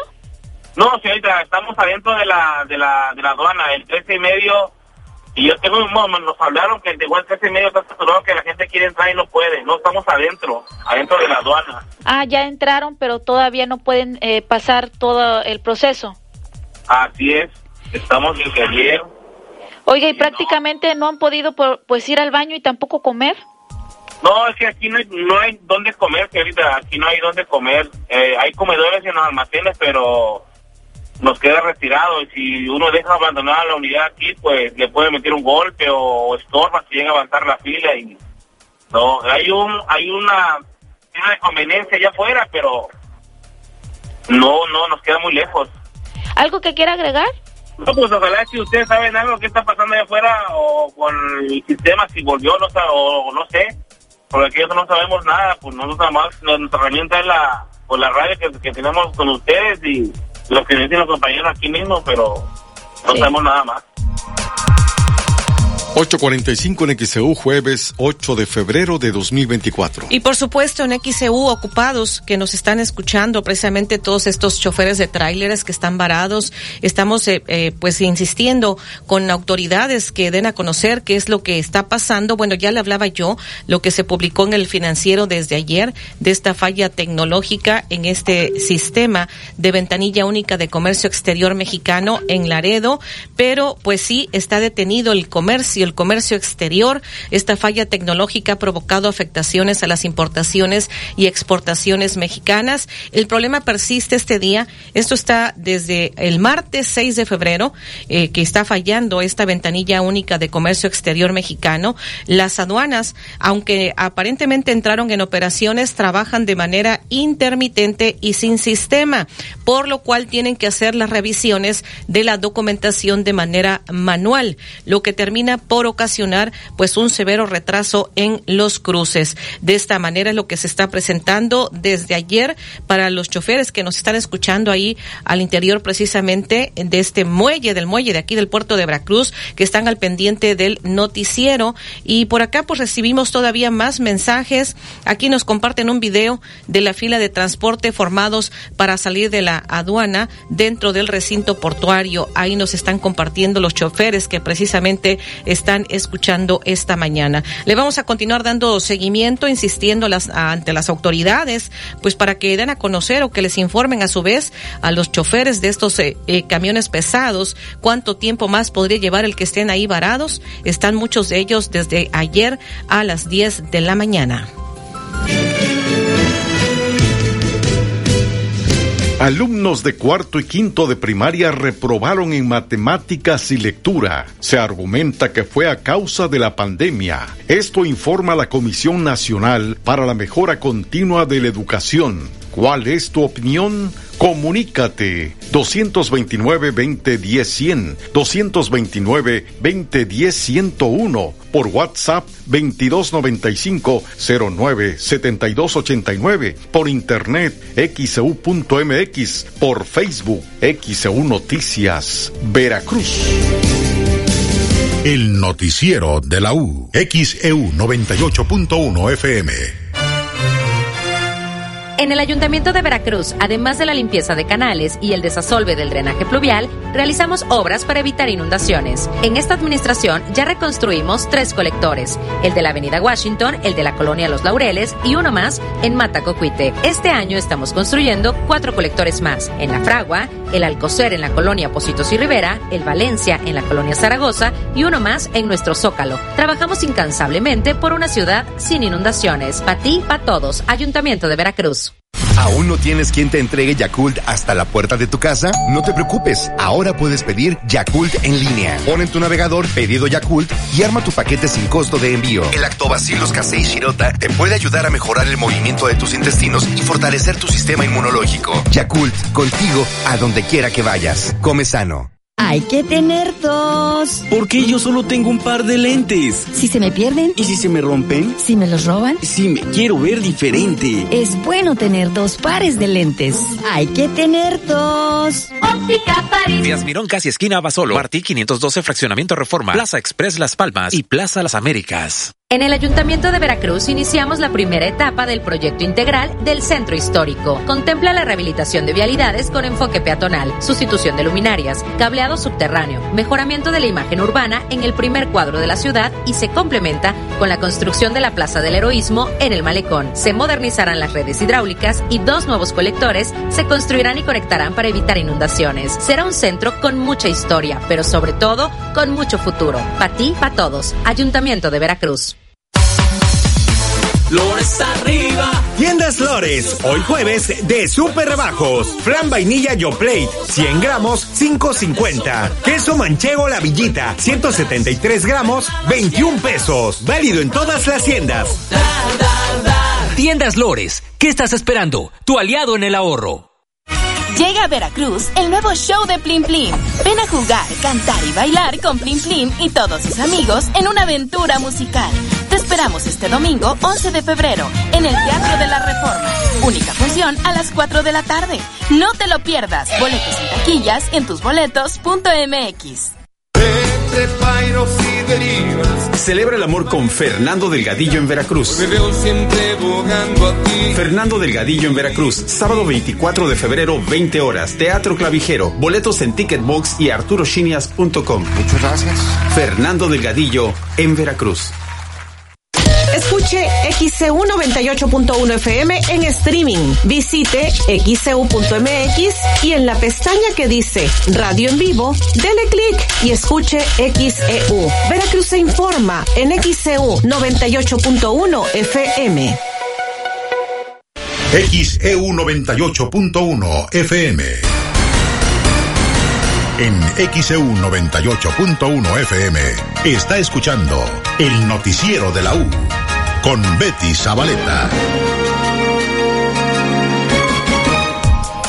8 de la mañana con 50 minutos en XEU. Es jueves 8 de febrero de 2024. XEU desde el estudio Fernando Paso Sosa en el séptimo piso del edificio Pasos. Bien, pues hemos dicho que el comercio exterior mexicano prácticamente está considerado en fase de contingencia por falla en aduanas.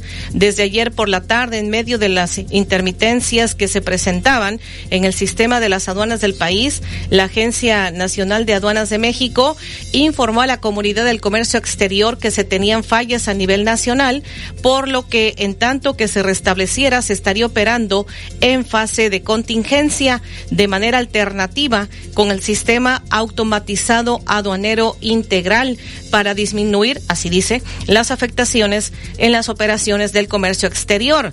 Eh, se dio a conocer, entre los diversos problemas que se estaban enfrentando, la lentitud de respuesta de validación en todas las aduanas, sin respuestas de validación por las aduanas de Nuevo Laredo, Tijuana, Ciudad Juárez, Querétaro y pues eh, según en la zona de Nuevo Laredo, eh, dijeron que los problemas de validación comenzaron, de hecho, desde lunes, por lo cual pues no se estaba restableciendo el sistema. Si no se restablecía este jueves, se enfrentará una mayor complejidad en los cruces, tanto al norte como al sur.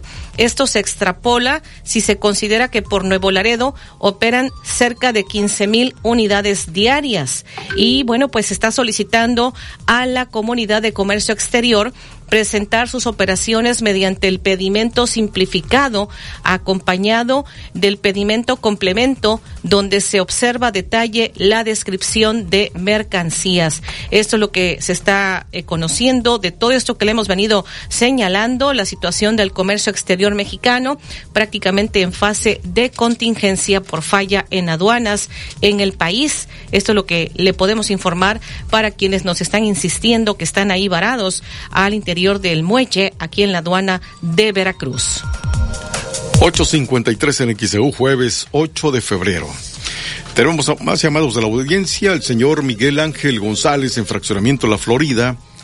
Dice la pandemia ya pasó, ya no es excusa. La verdad es pésimo el nivel educativo. 8.53 en XEU. Localizaron a un niño de 10 años. Estaba reportado como desaparecido aquí en Veracruz. La Comisión Estatal de Búsqueda de Veracruz informó que fue localizado Abdiel de tan solo 10 años de edad agradece su colaboración a la población para la localización del menor, quien fue reportado como desaparecido desde el 6 de febrero del 2024 en el puerto de Veracruz. Se desconoce la condición de salud en que fue localizado, así como las circunstancias que originaron su desaparición. Es así que fue localizado un menor de 10 años que era reportado como desaparecido en Veracruz. XEU Noticias a Nabel Vela Pegueros.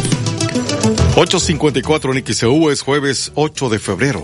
Y hubo un fuerte choque y lamentablemente otra vez se interviene una, una motocicleta y el, bueno, los conductores de una motocicleta y una camioneta. Hubo un herido. La tarde de este miércoles se registró un fuerte accidente automovilístico en la colonia Niños Héroes, en el que estuvieron involucrados un motociclista y una camioneta particular en el municipio de Veracruz. De acuerdo con los primeros reportes, los hechos ocurrieron en la esquina de la calle Leyes de Reforma de dicha colonia cuando el motociclista chocó contra la unidad al momento de dar la vuelta sobre la vialidad, razón por la cual cayó al suelo y se lastimó sus piernas. Al lugar de los hechos, arribaron elementos de la Marina quienes acordonaron el lugar luego de este impacto, mientras que elementos de tránsito llegaron para deslindar responsabilidades. Hasta el momento se desconoce el estado de salud del motociclista. Con información de Javier Domínguez, XEU Noticias, a Nabel Vela Peguero. 8.55 en XEU es jueves 8 de febrero de 2024. También en otro asunto, el caso Ayoxinapa, que habían quedado en libertad ocho militares, posteriormente los volvieron a detener, se giraron las órdenes de aprehensión de nueva cuenta, pues ya les dieron prisión a estos em, ocho militares implicados en el caso Ayoxinapa. Por el delito de delincuencia organizada, una jueza federal mexicana dictó este miércoles formal prisión contra ocho militares que se encuentran relacionados con el caso de la desaparición de 43 estudiantes de Ayotzinapa. Los elementos de la Secretaría de la Defensa Nacional habían sido procesados previamente por desaparición forzada en el caso Ayotzinapa y alcanzado su libertad condicional con el pago de 50 mil pesos. Sin embargo, desde el jueves pasado, cuatro de ellos fueron reaprendidos mientras cumplían con sus cita a firmar y reportarse en un juzgado, mientras que el resto se entregaron tras enterarse de la nueva imputación en su contra.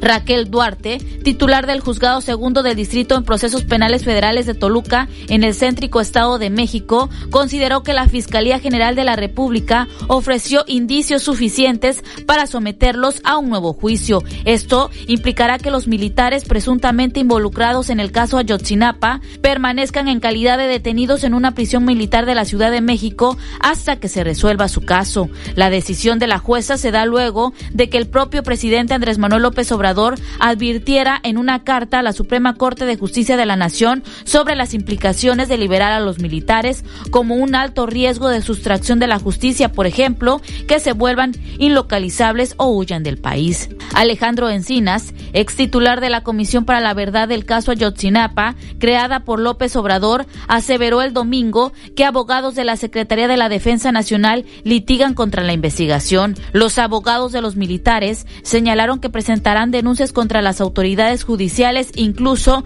contra el ex titular de Derechos Humanos del gobierno federal, Alejandro Encinas, y aseguraron que defenderán la libertad de los elementos del ejército, pues enfatizaron que se trata de una persecución política. La Comisión de la Verdad que presidió Encinas hasta su renuncia como subsecretario de Derechos Humanos en octubre pasado, concluyó en el 2022 que la desaparición de los jóvenes fue un crimen de Estado con la participación de funcionarios de todos los niveles, incluyendo militares. La investigación desacreditó la versión del gobierno de Enrique Peña Nieto, conocida como verdad histórica, sobre que policías corruptos detuvieron a los 43 estudiantes de Ayotzinapa en septiembre del 2014, los asesinaron e incineraron en un basurero. Con información de FXU Noticias, a Nabel Vela Pegueros.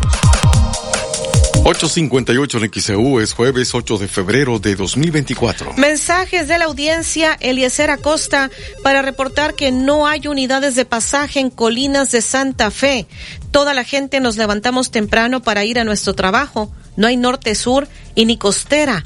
Eh, quiero llamar al delegado de Saeta, dice, para que vayan allá porque pues eh, en Colinas pedimos carro, en Colinas pedimos que vayan, es lo que dice Eliezer Acosta.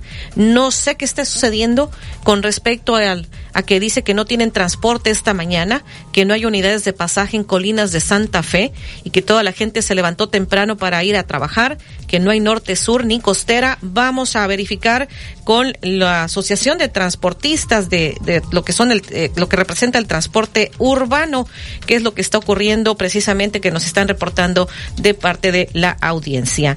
Y bueno, por acá nos dicen, les comparto video de la fila de transporte formados para salir de la aduana dentro del recinto portuario. Nos siguen compartiendo los choferes eh, de tráileres de camiones pesados que están ahí varados precisamente en la aduana de Veracruz.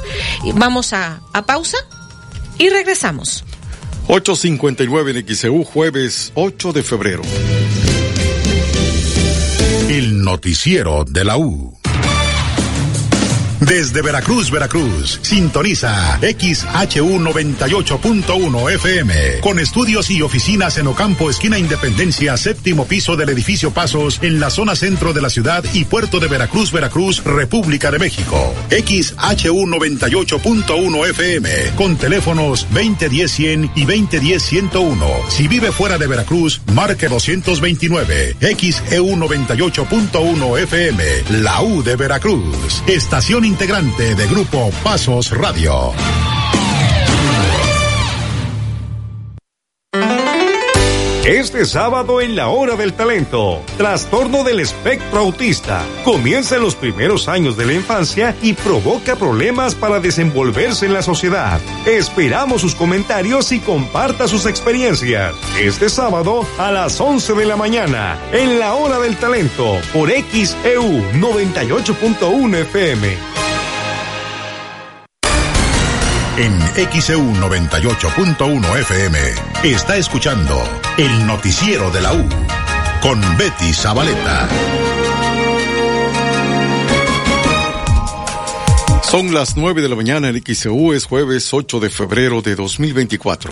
Nos dice por acá en este mensaje Yolanda González en Colonia San José, no estoy de acuerdo con el argumento de la pandemia. Los niños reprueban porque los padres no les ponen a repasar las tablas de multiplicar ni los ponen a leer. Es lo que nos están compartiendo, son puntos de vista de la audiencia con el sondeo de esta eh, mañana. Y la historia de Chabela y Kiko el Globero. Esto aquí en Veracruz. En el primer lustro de la década del 2000, una guacamaya verde habitaba en el zócalo de Veracruz.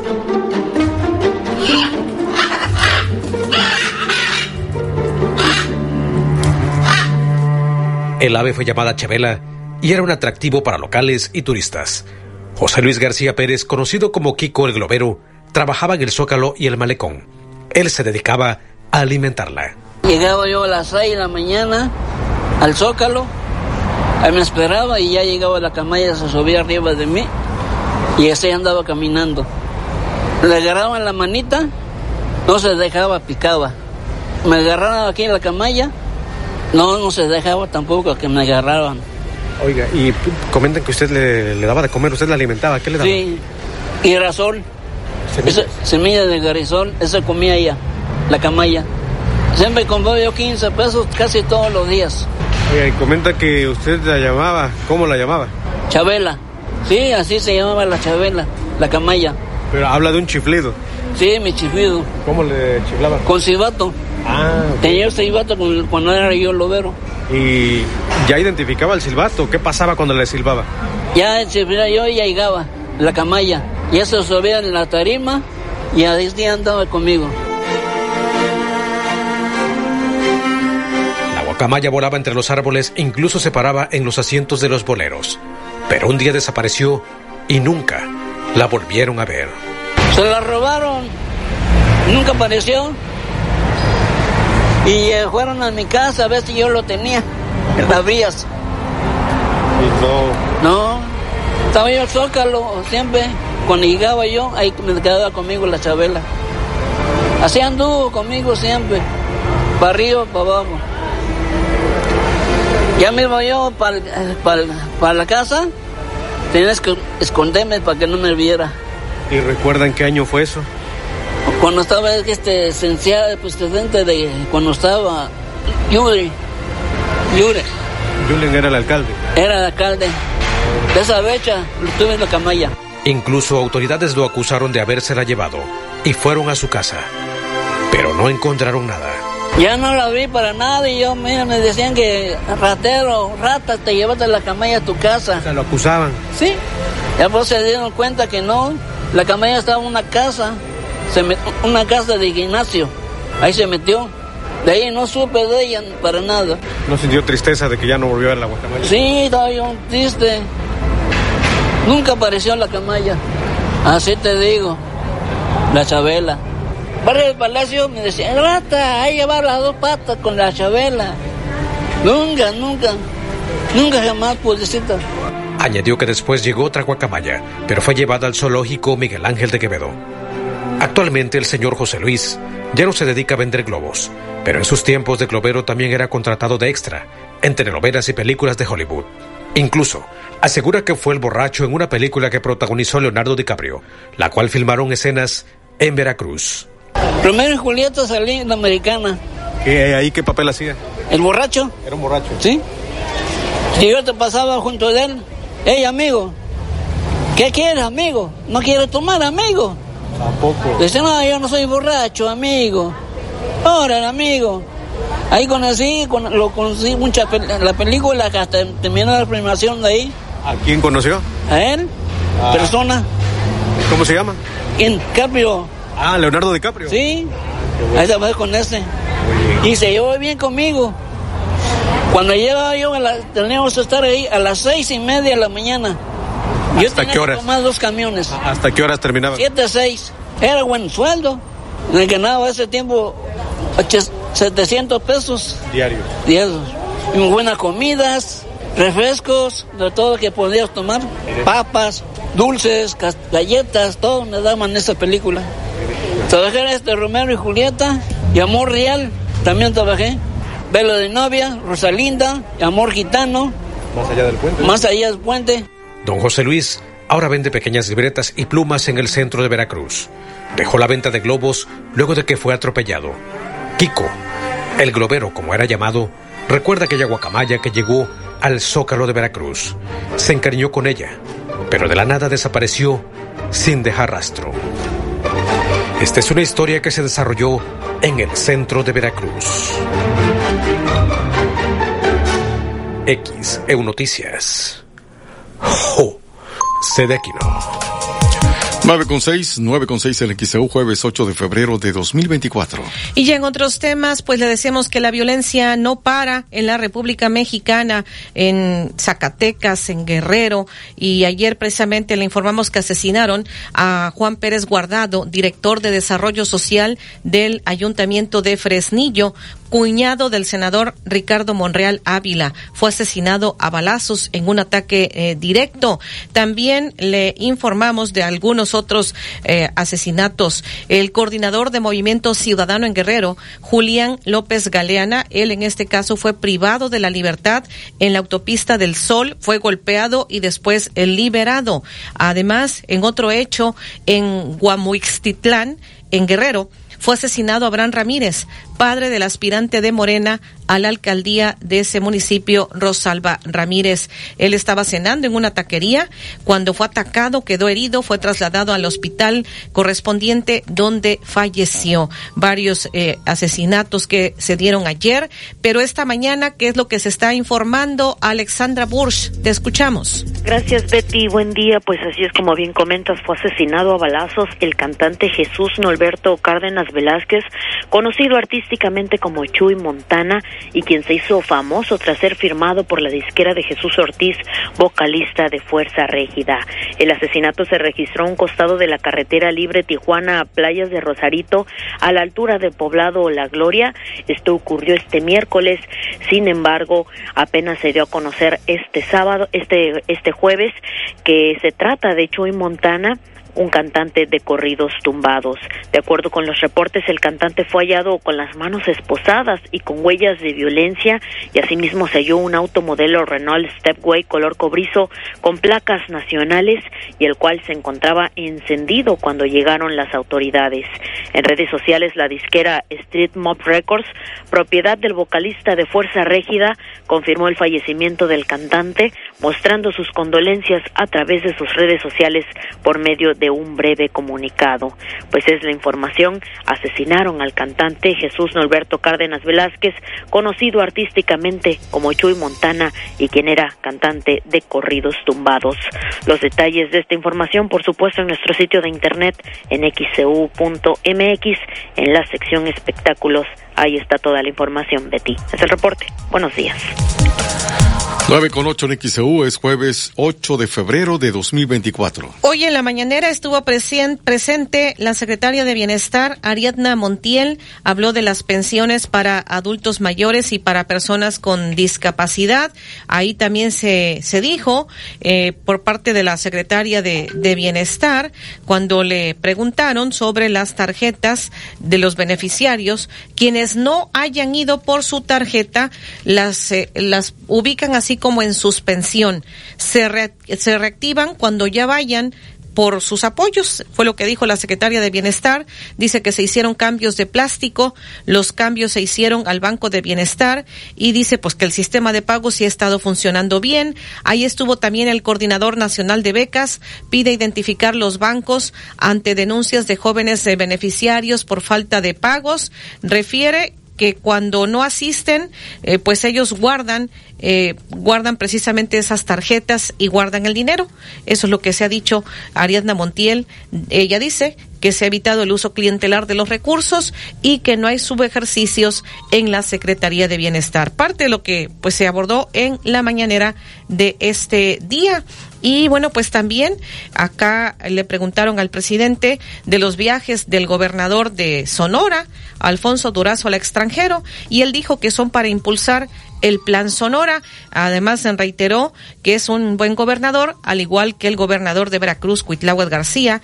Y bueno, pues ahí dice lo que ocurrió o esta, esta mañana y lo que, los temas que trató el, algunos de los temas que trató el presidente López Obrador. Nos despedimos en el noticiero. A continuación tendremos en periodismo de análisis, hablaremos de este tema, qué tan viable, ventajas y, desventajas que pudiera haber con esta iniciativa de reforma al sistema de pensiones. Nos estaremos refiriendo porque de lo que poco a poco ya se va conociendo de la iniciativa, está topado la propuesta está topada a determinada cantidad para futuros pensionados eh, con este esquema que están este, proponiendo a través de esta iniciativa de reforma. Vamos a que expertos nos expliquen si es viable, no es viable, ventajas o desventajas de esta iniciativa de reforma al sistema de pensiones.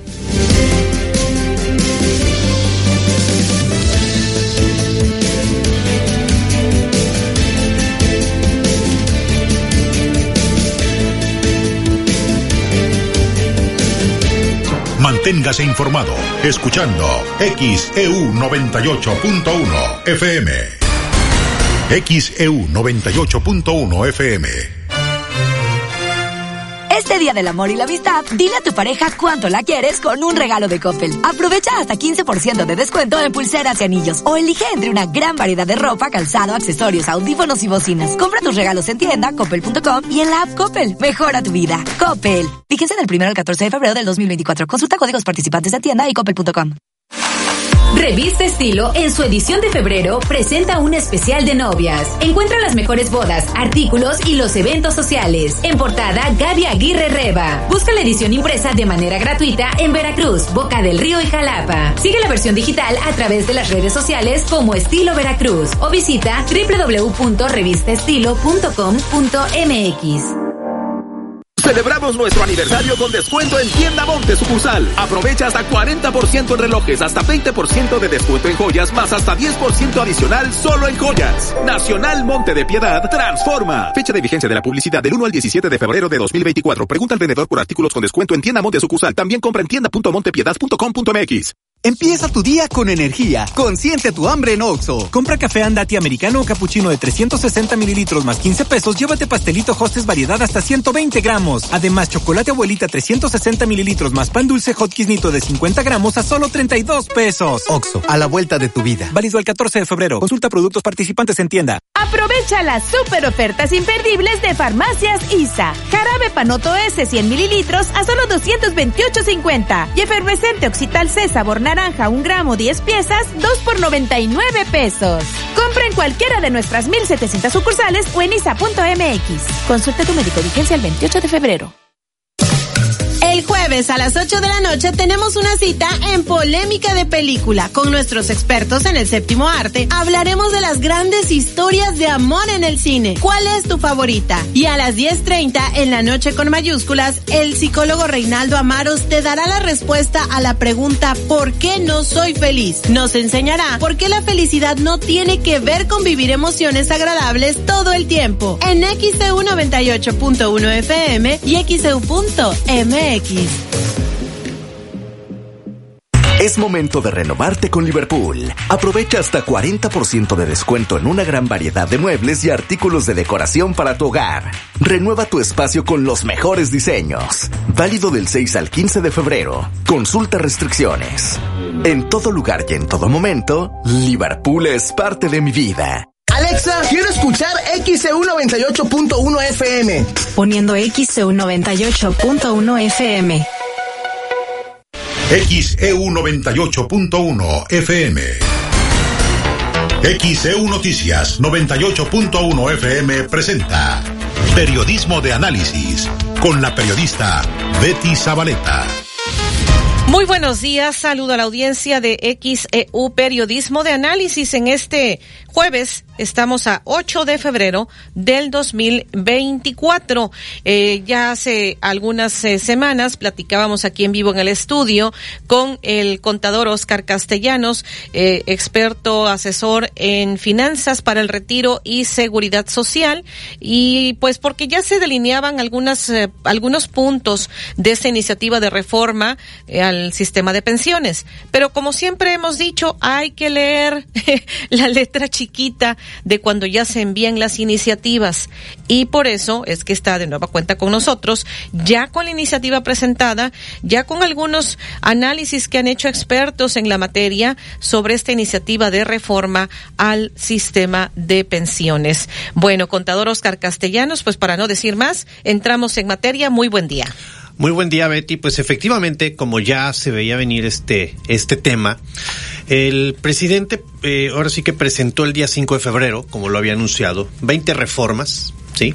18 de ellas constitucionales, dos a, leyes secundarias. Y bueno, de la, en la que nos hemos centrado en cuanto a la atención es en la, en la llamada reforma de pensiones. Y, y, más allá, digo, en estos dos días que ya se publicó esta iniciativa, pues, pues, hemos escuchado una diversidad de opiniones en todos los sentidos. Sin embargo, vamos a, a circunscribirnos a uno, ¿qué se anunció? Y dos, ¿qué dice la reforma? Para a partir de ahí hacer un, pues, breve análisis de cómo, cómo vemos esto.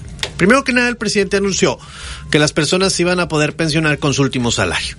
Eh, esta iniciativa definitivamente no se alinea a ese pronunciamiento, sino de manera muy parcial y vamos a ponerlo así, con un tope que ahorita vamos a, a explicar. Uh -huh. eh, si alguien pensaba que independientemente de cuál fuera su último salario al momento de pensionarse, esa iba a ser su pensión, pues definitivamente esa afirmación no es del todo. No, correcta. no de, de cómo quedó redactada la iniciativa. No, definitivamente no, y ahorita vamos a comentar por qué. ¿En qué consiste esta reforma? Bueno, esta reforma consiste en una adición de tres párrafos al artículo 123 de la Constitución. El 123 es un artículo muy relevante ya que habla de todos los aspectos laborales, ¿sí? Uh -huh. eh, estos tres eh, párrafos que se adicionan eh, más seis artículos transitorios que están plenamente relacionados con esta iniciativa. ¿De qué nos hablan o qué dicen? Punto número uno. Eh, hablan de que las personas tendrán derecho a una pensión justa. Y bueno, pues esto es muy subjetivo que es justo y que no es justo. Pero bueno, está claro que la Constitución ahora va, va, a establecer como un derecho laboral el tener derecho a una pensión justa. Segundo, el corazón de, de esta, de esta reforma. Lo tenemos en, en, en, lo que sería el párrafo tercero adicionado uh -huh. de este 123 constitucional. Y en pocas palabras, ¿qué dice Betty? Dice que aquellos trabajadores de 65 años, o sea, primer requisito, esto es hasta los 65, ¿sí? Y que comenzaron a cotizar a partir del primero de julio del 97 ante el IMSS, eh, o ante el ISTE, ¿verdad? Eh, ¿Por qué ponen esta fecha? Pues porque es cuando se, se reformó la ley del Seguro Social, la famosa ley 97, sí. que es la que dio nacimiento al tema de Afores. Entonces, vamos focalizando, esta reforma aplica para aquellas personas que cotizaron a partir del 97, el régimen nuevo, vamos a ponerlo así, ¿sí? ¿Y qué es lo que les genera o lo que les otorga? En pocas palabras dice eh, que se puedan pensionar, que tendrán derecho a una pensión de retiro por vejez igual, igual a su último salario. Pero aquí es donde viene el tope. Dice, hasta por un monto equivalente al salario promedio registrado ante el IMSS. Uh -huh. ¿sí? Ahora, ¿qué, ¿a qué se refiere con este tope? ¿A qué se refiere con este salario promedio del IMSS? El mismo transitorio de la ley nos aclara que se refiere al promedio de los salarios con los que cotizan los trabajadores ante el IMSS y esto pues a pesos de hoy porque incluso se determina sí. la cantidad equivale a 16 mil 777.68 pesos. Oiga, contador, y me surge la duda. Si alguien tiene, suponiendo sin conceder, que se aprobara esta iniciativa, este, si alguien tiene la posibilidad de pensionarse con una cantidad mayor, ¿no se podría al estar topado? Sí, aquí el, aquí el tema cómo opera. Y, y, es donde hay que tener un poquito la claridad. Primero que nada, cómo opera actualmente el sistema Ajá. de pensiones de la ley nueva y cómo se incrusta esta adición o modificación en, en lo que ya tenemos. Bueno, primero que nada, tenemos una pensión garantizada que va a rondar entre los 2.500 y los 8.200 pesos. Ahí se van a encontrar la mayor cantidad de pensiones, Betty. Ahí vamos a encontrar la mayor cantidad de pensiones, en, la, en lo que se llama pensión garantizada. Ahora, los que tienen derecho a pensiones mayores a esta cantidad, sí, eh, no tienen como referente su último sueldo, que esto va a ser un tema que va a haber que aclarar para uh -huh. que no se preste a malas planeaciones, ¿no? ¿Cuál es tu último sueldo? ¿El último que tuviste o el promedio de los últimos tres, cinco o diez años? Sí. Esto va a ser algo que tendrá que aclararse en las reformas que, de aprobarse esto, tendrán que venir también a la ley del Seguro Social, por supuesto. La, o sea, la ley del Seguro Social también se tendría que alinear a esto. Ahora, no confundir la pensión mínima con este tope. Uh -huh. ¿Este tope qué significa? Que si una persona, su último salario, en los términos que esto quede, fue de 15 mil pesos, su pensión va a ser de 15 mil pesos. ¿sí? Uh -huh. eh, a eso es a lo que se refiere. Aunque el cálculo le dé menos, ¿sí? Uh -huh. A eso es a lo que se refiere. ¿Y si le pudiera dar más? Ese es el tema. ¿Qué pasa si una persona, eh, su último salario es de 20 mil, pero el cálculo de su pensión le da menor de eso, pues podrá pensionarse hasta con el tope de los 16.777. Pues ahí saldría perjudicada la persona. Eh, bueno, es que si le tocase más, lo cual es complejo por el claro, sistema actual, claro. le, le, si le toca más, le toca más. Aquí esto, esto, está diseñado para los que le toque menos. Menos. Siempre y cuando su famoso último salario, ¿sí? No exceda estos 16.777.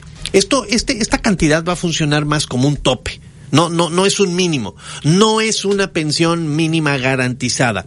Es un tope para aquellas personas cuyo último salario fue de esta cantidad, 16.777.68 pesos, ellos podrán acceder a una pensión de esta cantidad. Esta cantidad se va a actualizar cada año. De hecho, esta cantidad, ¿cómo se llega? Es el promedio de todos los salarios registrados ante el IMSS a 2023 y actualizada con la posible inflación del 2024. o sea que esto se tendrá que actualizar a uh -huh. partir del año que entra y obviamente en función de cómo se vaya dando. Ahora bien, ¿realmente cuál es el objetivo de esto? Uno, sí mejorar las pensiones, definitivamente. Yo creo que nadie puede estar en contra de eso. Claro. Eh, y esto ya lo anticipaba. ¿Quién no querría tener ¿Quién no este, querría? una mayor pensión? ¿no? Por supuesto, una mejor pensión, una mayor pensión, una pensión más justa, eso, eso yo creo que no está sujeto a discusión. Pero el problema, ¿dónde radica? Eh, en el financiamiento. Al final del día, para que una persona pueda obtener una pensión de esta cuantía, ¿sí? Se necesita forzosamente que en lo que llamamos el sistema de rentas vitalicias, que es como se otorgan las pensiones en la nueva ley, alguien tenga que completar la cantidad necesaria para que se le pueda garantizar a esa persona una pensión de ese importe durante el resto de su vida. Ese, eh, en términos técnicos, en la ley del Seguro Social, esa cantidad se denomina monto constitutivo que no es otra cosa más que el saldo que una persona tiene en su afore y lo que falta para completar para que una compañía de seguros a- asuma la responsabilidad de pagarle esa cantidad, ¿verdad? Esa cantidad la tiene que completar el gobierno federal. Entonces, lo que el gobierno federal está planteando de manera práctica en esta iniciativa de reforma es generar un fondo, ¿sí? Que tiene hasta su nombre, Fondo de Pensiones para el Bienestar, así se le denomina en esta, en esta iniciativa de reformas, para que de ese fondo se tomen esas cantidades que van a completar lo que se requiere para una renta vitalicia de este importe. Y creo que ahí está lo preocupante. ¿Por qué? Porque esta iniciativa no plantea eh, incrementar cuotas ni a los patrones ni a los trabajadores. Ahí, ahí sí era algo que ya se había señalado. Y digo, no, es- no es que sea una gracia, eh, porque en el 2020 ya no las incrementaron, precisamente para, para mejorar el tema de las pensiones. Y, y ya empezamos, el sector patronal ya empezó a sentir este incremento a partir del 2023, 2024 viene el segundo incremento y así vamos a estar con incrementos a las cuotas para los fondos de pensiones. En esta ocasión el gobierno con esta iniciativa dice, me toca a mí. Ahora yo voy a crear un fondo para poder ayudar a complementar pensiones de mayor cuantía con este tope que ya analizamos. Y, y, y volviendo al tema de las hipótesis que hacíamos eh, antes de que se Sí. publicara esta iniciativa, eh, el transitorio nos identifica 11 fuentes de financiamiento. 11 lugares de donde va a salir el dinero para crear este fondo de pensiones para el bienestar. Cinco de estas son aportaciones iniciales, ¿sí? Cinco de estas fuentes de recursos son eh, de dónde va a salir el dinero para crear este fondo y seis de ellas se les denomina aportaciones complementarias. Es- ¿Me puede sí, claro. este contador Oscar Castellanos explicar al detalle estas fuentes de financiamiento? Pero antes vamos a una pausa que me están indicando y enseguida regresamos en Periodismo de Análisis con este tema. Eh, ¿Cuáles son las ventajas y desventajas de la propuesta de reforma al sistema de pensiones? Enseguida volvemos. 9 de la mañana con 25 minutos en XAU es jueves 8 de febrero de 2. Nos beneficiemos. Más competencia para un México fuerte. Comisión Federal de Competencia Económica. COFESE. Visita COFESE.mx. Este sábado en la Hora del Talento, trastorno del espectro autista. Comienza en los primeros años de la infancia y provoca problemas para desenvolverse en la sociedad. Esperamos sus comentarios y comparta sus experiencias. Este sábado a la... perspectiva de género es su compromiso. Tribunal Electoral de Veracruz. La democracia empieza desde lo local. Escuche XCU 98.1 FM en streaming. Visite xcu.mx y en la pestaña que dice Radio en vivo, dele clic y escuche XEU. Veracruz se informa en XCU 98.1 FM. XHU 98.1 FM, en la zona centro de la ciudad y puerto de Veracruz, Veracruz, República de México, la U de Veracruz. En XEU 98.1 FM estás escuchando Periodismo de Análisis. 9 de la mañana con 31 minutos en XAU, es jueves 8 de febrero de 2024. Estamos en periodismo de análisis. Ventajas y desventajas de la iniciativa de reforma al sistema de pensiones, esta iniciativa que se envió recientemente. Nos iba a comentar el contador Oscar Castellanos, experto en, en finanzas y seguridad social, las fuentes de financiamiento que está presentando la iniciativa que se envió de dónde va a salir el dinero para el fondeo al 100% de las pensiones. Esto que se pretende, contador. Claro, de, de hecho lo hemos comentado eh, en múltiples ocasiones, eh, eh, el reto de cualquier sistema de pensiones, de cualquier país, ¿sí? Es el financiamiento. Y sin lugar a dudas, ¿no? Eh, ya sea a, través de pensiones públicas o a través incluso de planes de retiro personales, ¿no? El financiamiento, ¿cómo nos vamos a llegar de ese dinero? En México el sistema actual de pensiones está basado en el ahorro eh, individual a través de cuentas eh, en las AFORES, ¿no? De ahí se financia primordialmente el tema del retiro. Y ya vimos que pues realmente va a alcanzar para poco, ¿no? Eh, con esta reforma, con esta iniciativa, se pretende crear este denominado fondo de pensiones para el bienestar. Y en el transitorio eh, de la iniciativa se habla de cinco puntos que van a servir como fuentes de financiamiento denominados aportaciones iniciales. ¿De qué nos habla? El, punto, el primero dice el 75% de los recursos netos de los ingresos del instituto para devolver al pueblo lo robado pues habrá que ver cuánto hay y cuánto es el 75%. Eh, el, el, presidente ha hablado en varios foros que la cantidad inicial que se requiere para este fondo ronda los 64 mil millones de pesos para iniciarlo. Y recordemos que esta reforma, eh, esta iniciativa está condicionada a la creación de este fondo. Si no se crea este fondo, esta, esta, esta iniciativa simple y sencillamente no jala, no procede, no, no hay manera de cómo financiar lo que están proponiendo. Entonces, pues esto primero pues habrá que ver cuánto es, ¿no? Porque pues este es muy bonito decir que el 75% de esos recursos, claro. pero no sabemos cuánto es. Adicionalmente, los recursos que determine este mismo instituto para devolver al pueblo lo robado, del proceso de liquidación de la Financiera Nacional de Desarrollo Agropecuario Rural, Forestal y Pesquero. Habrá que ver cuánto es y cuánto de eso no esté comprometido ya. Tercero, eh, están incorporando los ingresos que se obtenga por la venta de bienes inmuebles sin construcción de Fonatur.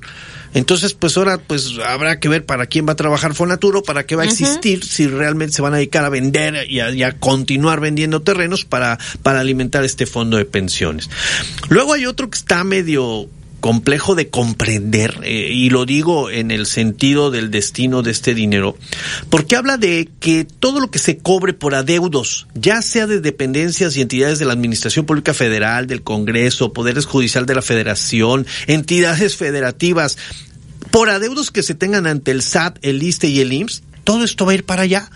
Yo me pregunto si, si, si muchos de estos son créditos fiscales que ya están etiquetados por el SAT, por el ISTE o por el IMSS, ¿por qué habrían de tomarlos para estos fines? Digo, al final del día, si son contribuciones, tienen como destino el gasto público y pues a lo mejor el IMSS pues ya tiene, está esperando a hacer esos cobros, ¿verdad? Y ahora dicen que se va a ir para este fondo. Pero bueno, y también los recursos de la aplicación de aquellas personas, ojo, y esto es algo muy importante, aquellas personas que por alguna razón, vamos a ponerlo, fallecen o, o se pensionan o dejan de trabajar y dejan sus recursos en la FORE y no los tocan por más de 10 años, ese dinero se puede tocar. Eso ya está regulado. ¿eh? Eso, eso, ya está contemplado. Eso ya está regulado, eso ya, ya existe en la ley. Sin embargo, lo que están diciendo ahorita es que esos recursos que están propiamente en una reserva de Banco de México podrán también ser tomados para alimentar como aportación inicial este famoso fondo de pensiones para el bienestar.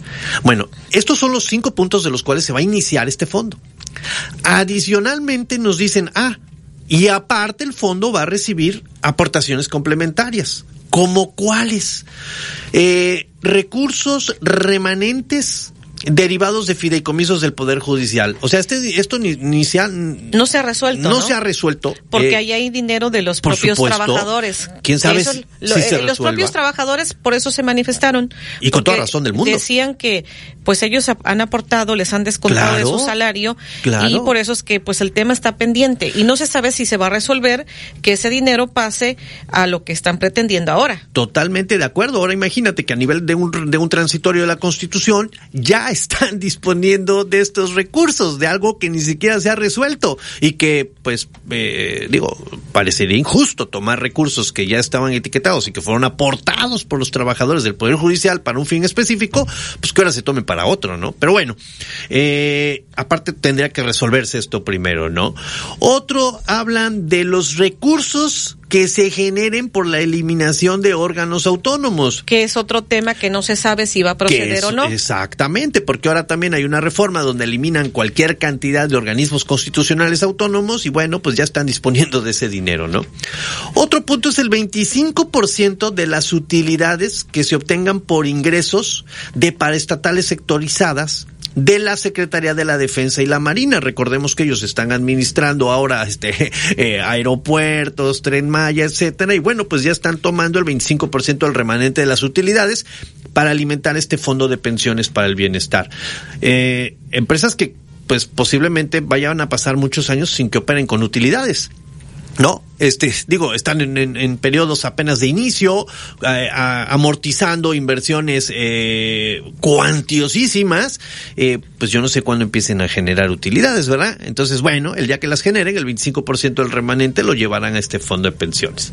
Otro es recursos provenientes por la venta de inmuebles propiedad de la nación en posesión del ISTE digo, pues yo, yo entendería que los, los inmuebles que esté eh, usando el ISTE, pues están empleándose precisamente para hacer, eh, para poder dar los servicios de esta institución. hablan ahora de que se enajenen, se ventan y bueno, pues los recursos irán para este, para este fondo de pensiones, ¿no?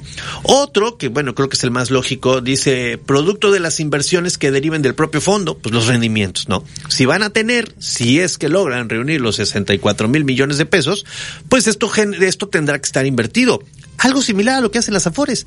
Las, nada más que las Afores sí tienen una regulación muy completa en cuanto a qué pueden invertir. Hay un régimen de inversión. Habrá que ver si se crea un régimen de inversión para este fondo de pensiones y pues no simple y sencillamente se invierte en, en, en, ocurrencia o, en necesidades del gobierno federal, ¿no? Y como un punto último, dice donaciones o cualquier otro tipo de aportaciones provenientes de personas físicas o morales. Bueno, en pocas palabras, pues el que quiera entrarle, pues adelante, ¿no? se ve, se ve complejo. Yo, yo la verdad creo que eh, el meollo de este asunto no es instrumentar el cómo eh, poder eh, poner cantidades mayores para las pensiones. Al final del día eso pues es una, es una carta Santa Claus, una buena intención, que, que pues negarlo sería imposible. Pero la factibilidad financiera es la que nos ocupa, Betty. O sea, no, no, ojalá y nos equivoquemos, ¿verdad? Y, nos equivoquemos en cuanto a lo que pensamos en este momento, pero lograr crear esto que el presidente llamó un fondo semilla, semilla porque es el inicio, es como crear este fondo, ¿no?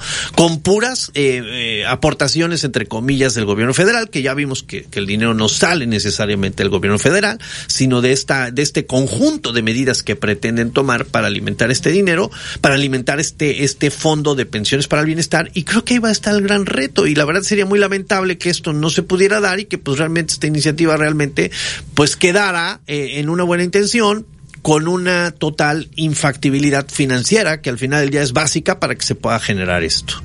Muy bien, pues es lo que nos está explicando el contador Oscar Castellanos. Voy a hacer un paréntesis para comentarle que, eh, pues sí, ya se está consignando que es a nivel nacional que está detenido el comercio exterior, está paralizado el comercio por las fallas en aduanas que nos han estado eh, precisamente reportando. Son casi casi 48 horas de fallas en los módulos de validaciones en el sistema de modelo de administración tributaria de comercio exterior en las aduanas del país. Ante esto, el comercio internacional está prácticamente detenido. De acuerdo con una serie de notificaciones enviadas a agentes aduanales. Al momento, las 50 aduanas del país operan en fase de contingencia, lo que representa que están detenidas las nuevas validaciones de mercancías y otros procesos deben ser manuales. Eh, ya desde anoche se había reportado que ante las fallas en el sistema del SAT se suspendieron totalmente las operaciones para procesar el despacho de mercancías en el área de carga en el puente internacional de comercio mundial en Nuevo Laredo, en tanto que la aduana marítima de Ensenada exhortó a presentar eh, documentos documentos impresos de importaciones y exportaciones, porque se desconocía la hora del restablecimiento de operaciones. Fernando Ramos Casas, presidente del Consejo Marítimo Portuario, recordó que el SAT es el organismo encargado del control de los sistemas, incluso cuando se hizo el cambio a la Agencia Nacional de Aduanas de México. Si bien las intermitencias en el sistema se han registrado en ocasiones anteriores, con el cambio que se está dando ahora, precisamente este cambio en el sistema de, validación, pues ahora lo que está ocurriendo, según lo que están diciendo este representante presidente del Consejo Marítimo Portuario, bueno, si bien las intermitencias se han dado en anteriores ocasiones, ahora que pues eh, lo que se ha hecho poco por modernizar los sistemas y pues sin un ente que responsabilice incluso en detrimento porque se está frenando el comercio internacional. Enfrentamos este gravísimo problema. Nadie da la cara. Llevamos casi dos días. No tenemos comunicado ni de aduanas ni del SAT. Lo que percibimos es que el SAT dice, nada más, no sirvan los sistemas, pero a mí pues no me importa. Eso es lo que están percibiendo, es lo que dice. Y aduanas dice, de mí no dependen los, los sistemas y tampoco me importa. Resultado, el comercio exterior mexicano está detenido. Eso es lo que está declarando Ramos Casas, es lo que está declarando. Otro agente aduanal confirmó que el freno sobre las validaciones suma casi dos días. Se han vuelto manuales los procesos. Nosotros aquí estamos insistiendo, lo he venido señalando con Canacar, con la Asociación de Agentes Aduanales. No hemos tenido respuesta. Lo que me extraña es que a estas alturas, con estas afectaciones, con el hecho de que, por ejemplo, ya lo está teniendo también, nosotros desde temprano nos están informando, comunicando los choferes de tráileres que están detenidos ahí varados desde ayer en la aduana, ahí en el muelle. Hemos hemos insistido. Ahora ya varios eh, eh, medios eh, allá en la capital de la República están publicando precisamente esto que está ocurriendo, el Reforma, el Universal, ya están hablando de esta falla en el sistema de aduanas y que ha paralizado el comercio exterior. Lo que nos extraña es que a nivel de Veracruz, que estamos insistiendo con la Asociación de Agentes Aduanales y con Canacar, pues no hemos tenido este respuesta. No hemos tenido respuestas. Hay varios eh, dueños, este, productores que tienen ahí la carga varada que se les puede descomponer porque son productos perecederos. Entonces, este, pues como dice acá, quien está declarando, quien está declarando en otro punto de la República Mexicana, porque a nivel de Veracruz no hemos tenido éxito, hemos insistido toda la mañana, pero bueno, lo que están diciendo, nadie da la cara. Nosotros seguiremos insistiendo. Vamos a la pausa. XEU 98.1 FM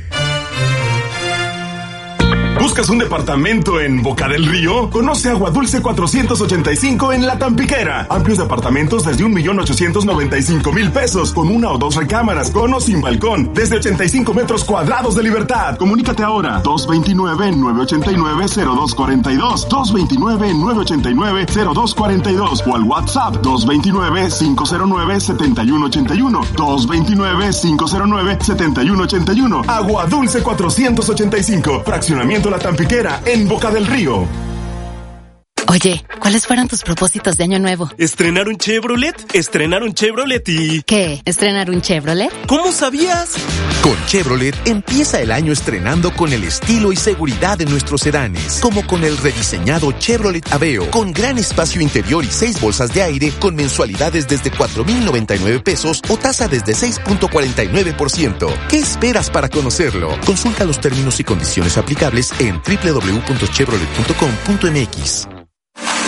Revista Estilo, en su edición de febrero, presenta un especial de novias. Encuentra las mejores bodas, artículos y los eventos sociales. En portada, Gaby Aguirre Reba. Busca la edición impresa de manera gratuita en Veracruz, Boca del Río y Jalapa. Sigue la versión digital a través de las redes sociales como Estilo Veracruz o visita www.revistaestilo.com.mx.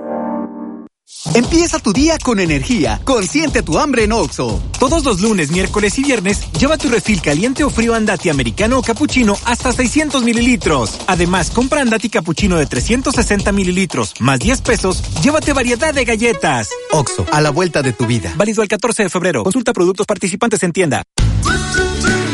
Todo por tu salud. Hazte la prueba.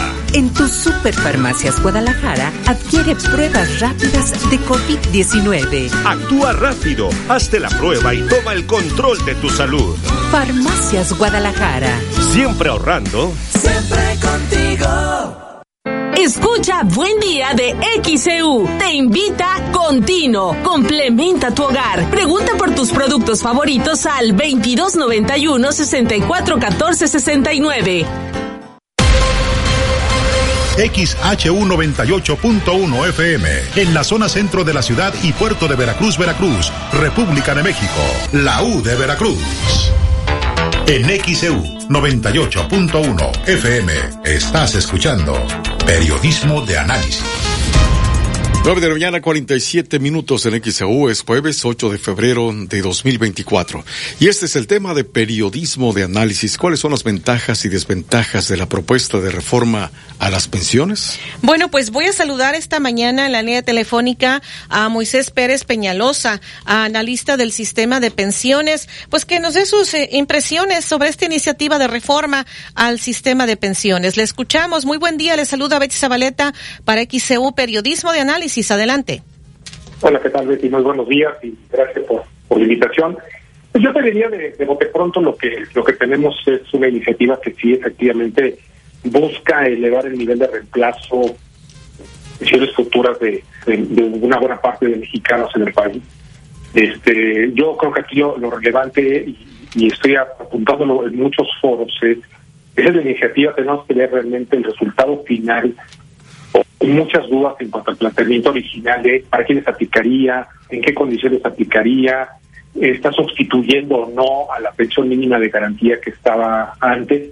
Y por otro lado, el tema que también está marcado en esta iniciativa es la creación de este fondo de pensiones de bienestar, que sería justamente este fondo el que estaría cubriendo el, el recurso faltante del ahorro que tienen hoy en día los trabajadores para poder llegar a ese nivel de reemplazo del 100% que se manejó es, es un tema delicado, relevante por el, impacto económico que puede generar estar cubriendo toda la vida futura de los trabajadores. Este gap que todavía no tenemos precisión de, de cuánto sería, se anunciaron 64 mil millones de pesos de inicio, lo cual es una gran cantidad, pero a la vez es una cantidad muy pequeña para la realidad económica que implica una iniciativa de este tamaño, Betty. ¿Y, ¿Y, será factible esto que se pretende? ¿Es factible este eh, desde su perspectiva o qué nos comenta? Yo creo que sí es factible. Final de cuentas, aquí regreso a un punto de dimensionarnos para cuántas personas y en qué condiciones va a ser. Eh, es factible siempre y cuando se den los ajustes económicos, financieros que, que, le den viabilidad de largo plazo a este tipo de iniciativas. Hoy en día se cuentan con algunos recursos que van a empezar a nutrir ese fondo y la expectativa es que se pueda nivelar la pensión. El gran reto aquí es la factibilidad que se tiene que analizar y, y de seguro así será y son las polémicas que generarán en la, en la discusión de la iniciativa es eh, por cuánto tiempo requerimos este fondo y de qué cantidad estamos hablando, porque hoy en día ya los porcentajes que se destinan para el pago de pensiones y para los apoyos a los esquemas de, apoyo a adultos mayores en el país ya son significativos en relación al PIB. Un, un esquema nuevo en donde se busca con el con el buen fin de ayudar a la gente en su etapa de jubilación a tener un mejor importe, tiene que estar aparejado de forma consciente y clara en cuanto al fondeo y a lo que implica mantener de largo plazo esto y no tener después, años adelante, un tema económico de falta de recursos para cubrir una iniciativa o una oferta que se dada hoy en día a algunos mexicanos y mexicanas. Entonces, ¿para ¿cuánto alcanzarían de estos? Eh, y eso suponiendo que, se logre pues todas las fuentes de financiamiento que, que dicen, ¿no? Tenemos el punto aquí, Betty, es que no sabemos cuánto se necesita porque en la iniciativa no, no está tan claro la explicación de quiénes son los que pueden ser sujetos de esta pensión. Se habla de una cantidad de 16.700 pesos, un poco más, que tienen que hacer números, quiero pensar, en su momento se comentó que se habían hecho ya estudios importantes para determinar la viabilidad. La misma iniciativa pone que cada ocho años se esté haciendo un recálculo actuarial para ir conociendo si el nivel de fondeo que se tiene en este nuevo plan eh, o fondo de pensiones del bienestar va acorde con la demanda que se está dando en función a cómo va eh, migrando la población de jóvenes a un esquema de jubilación, con un tema que también es importante poner la mesa, es la nueva longevidad de los mexicanos. Hoy en día la esperanza de vida es mucho más alta que antes. Entonces, todo ese tipo de estudios para poder determinar si el fondo cubre o no, pues tenemos que tener claridad de la población que va a tener el beneficio y por cuántos años va a tener el beneficio y ahí espero que se hayan hecho en su momento los números y de seguro va a ser el tema principal de discusión el nivel de fondeo y la viabilidad de largo plazo de mantener este este recurso para poder cubrir el gap porque hoy en día realmente no está ese gap cubierto por el ahorro por los niveles bajos que hemos tenido históricamente hasta antes de la reforma del 2020 en el sistema de ahorro para el retiro. ¿Y usted cree que pase la iniciativa? Yo pensaría que sí va a pasar, hay que ver nada más cómo va a pasar. El, el fin de la iniciativa como tal sí tiene un, busca un mejor bienestar para la población. Lo, lo pudimos ver en los medios donde prácticamente todos los partidos hoy en día se suman en apoyo a la iniciativa. En principio, ¿no? Habrá que ver ahorita en las discusiones cuáles son esas letras finas en cuanto a los cómo, en cuanto a los quiénes, en cuanto para cuándo. Pero yo pensaría que pudiera ser un, pase de iniciativa, habrá que ver en qué términos, porque lo que se busca es una mejoría y de las iniciativas parecería que es la que, o una de las que más apoya en términos directos a la población, hay otras un poco más este, en otros tenores y políticas incluso, pero esta yo pensaría que sí, porque tiene ese fin de buscar resarcir una realidad que es el nivel de reemplazo de muchos de los mexicanos hoy en día es muy bajo, para una esperanza vida muy larga, con las repercusiones económicas en un momento de vida donde los trabajadores ya dependen básicamente, o dependemos básicamente de ese ingreso de pensión eh, y al ya no estar activos en, una actividad económica remunerada. ¿no? Estamos hablando que es una reforma constitucional, esta del sistema de pensiones. Es correcto. Entonces se necesitaría, eh, obviamente, votos de, pues, de la oposición, ¿no? Que la oposición, al menos hasta hoy en día, se ha manifestado a favor de apoyar la iniciativa, lo vimos en todos los medios, prácticamente todos los partidos dijeron que estamos de acuerdo porque lo que se busca es un beneficio a, la población en un futuro.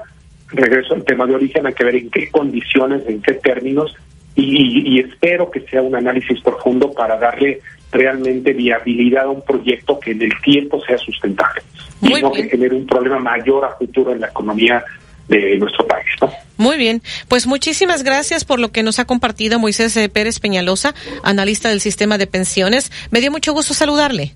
Igualmente, gracias por la invitación y a sus órdenes siempre, lo saben. Que esté muy bien. Vamos a ir a la pausa, enseguida regresamos. 954 en XEU es jueves 8 de febrero de 2024. XEU 98.1 FM Día del Amor y la Amistad, dile a tu pareja cuánto la quieres con un regalo de Coppel. Encontrarás hasta 46% de descuento en celulares, hasta 25% en relojes y hasta 15% en lentes solares. Compra tus regalos en tienda, coppel.com y en la app Coppel. Mejora tu vida. Coppel. Vigencia del 1 al 14 de febrero del 2024. Consulta códigos participantes en tienda y coppel.com. Porque yo con Pegaduro sí Pega pisos, azulejos y porcelanatos. Con Pegaduro, sí pega. Una amplia variedad de productos para pulir, repellar y juntear. Con Pegaduro, sí pule. Con acabados muy lisos, nuestro afine pega en seco y se fija con rapidez. Con Pegaduro, sí afina. Para la casa, el negocio o cualquier proyecto, encuentra nuestros productos con nuestros distribuidores de la zona. Recuerda, con, Pegaduro, sí. Porque yo con Pegaduro sí. El adhesivo más seguro. Estoy dejando de callar que te amo Fernando Delgadillo en Veracruz, celebrando el amor. Fernando Delgadillo en Veracruz, sábado 24 de febrero, 8 de la noche, Teatro Clavijero. Adquiere tus boletos en taquilla o en boletos Ticket Box. Escucha XEU 98.1 FM y tendrás la oportunidad de ganar tus accesos. Permiso de GRTC 0984-2023. Muchas gracias. Lores arriba. Tiendas Lores, hoy jueves de super rebajos. Jamón espaldilla Chimex, un kilo, 71 pesos. Salchicha Viena Viva, un kilo, 45 pesos. Válido en todas las tiendas. Tiendas Lores, ¿qué estás esperando? Tu aliado en el ahorro. Todo por tu salud. Hazte la prueba. En tus Superfarmacias Guadalajara adquiere pruebas rápidas de COVID-19. Actúa rápido, hazte la prueba y toma el control de tu salud. Farmacias Guadalajara. Siempre ahorrando. Siempre contigo. Oye, ¿cuáles fueron tus propósitos de año nuevo? ¿Estrenar un Chevrolet? ¿Estrenar un Chevrolet y...? ¿Qué? ¿Estrenar un Chevrolet? ¿Cómo sabías? Con Chevrolet empieza el año estrenando con el estilo y seguridad de nuestros sedanes, como con el rediseñado Chevrolet Aveo con gran... ¿Qué esperas para conocerlo? Consulta los términos y condiciones aplicables en www.chevrolet.com.mx.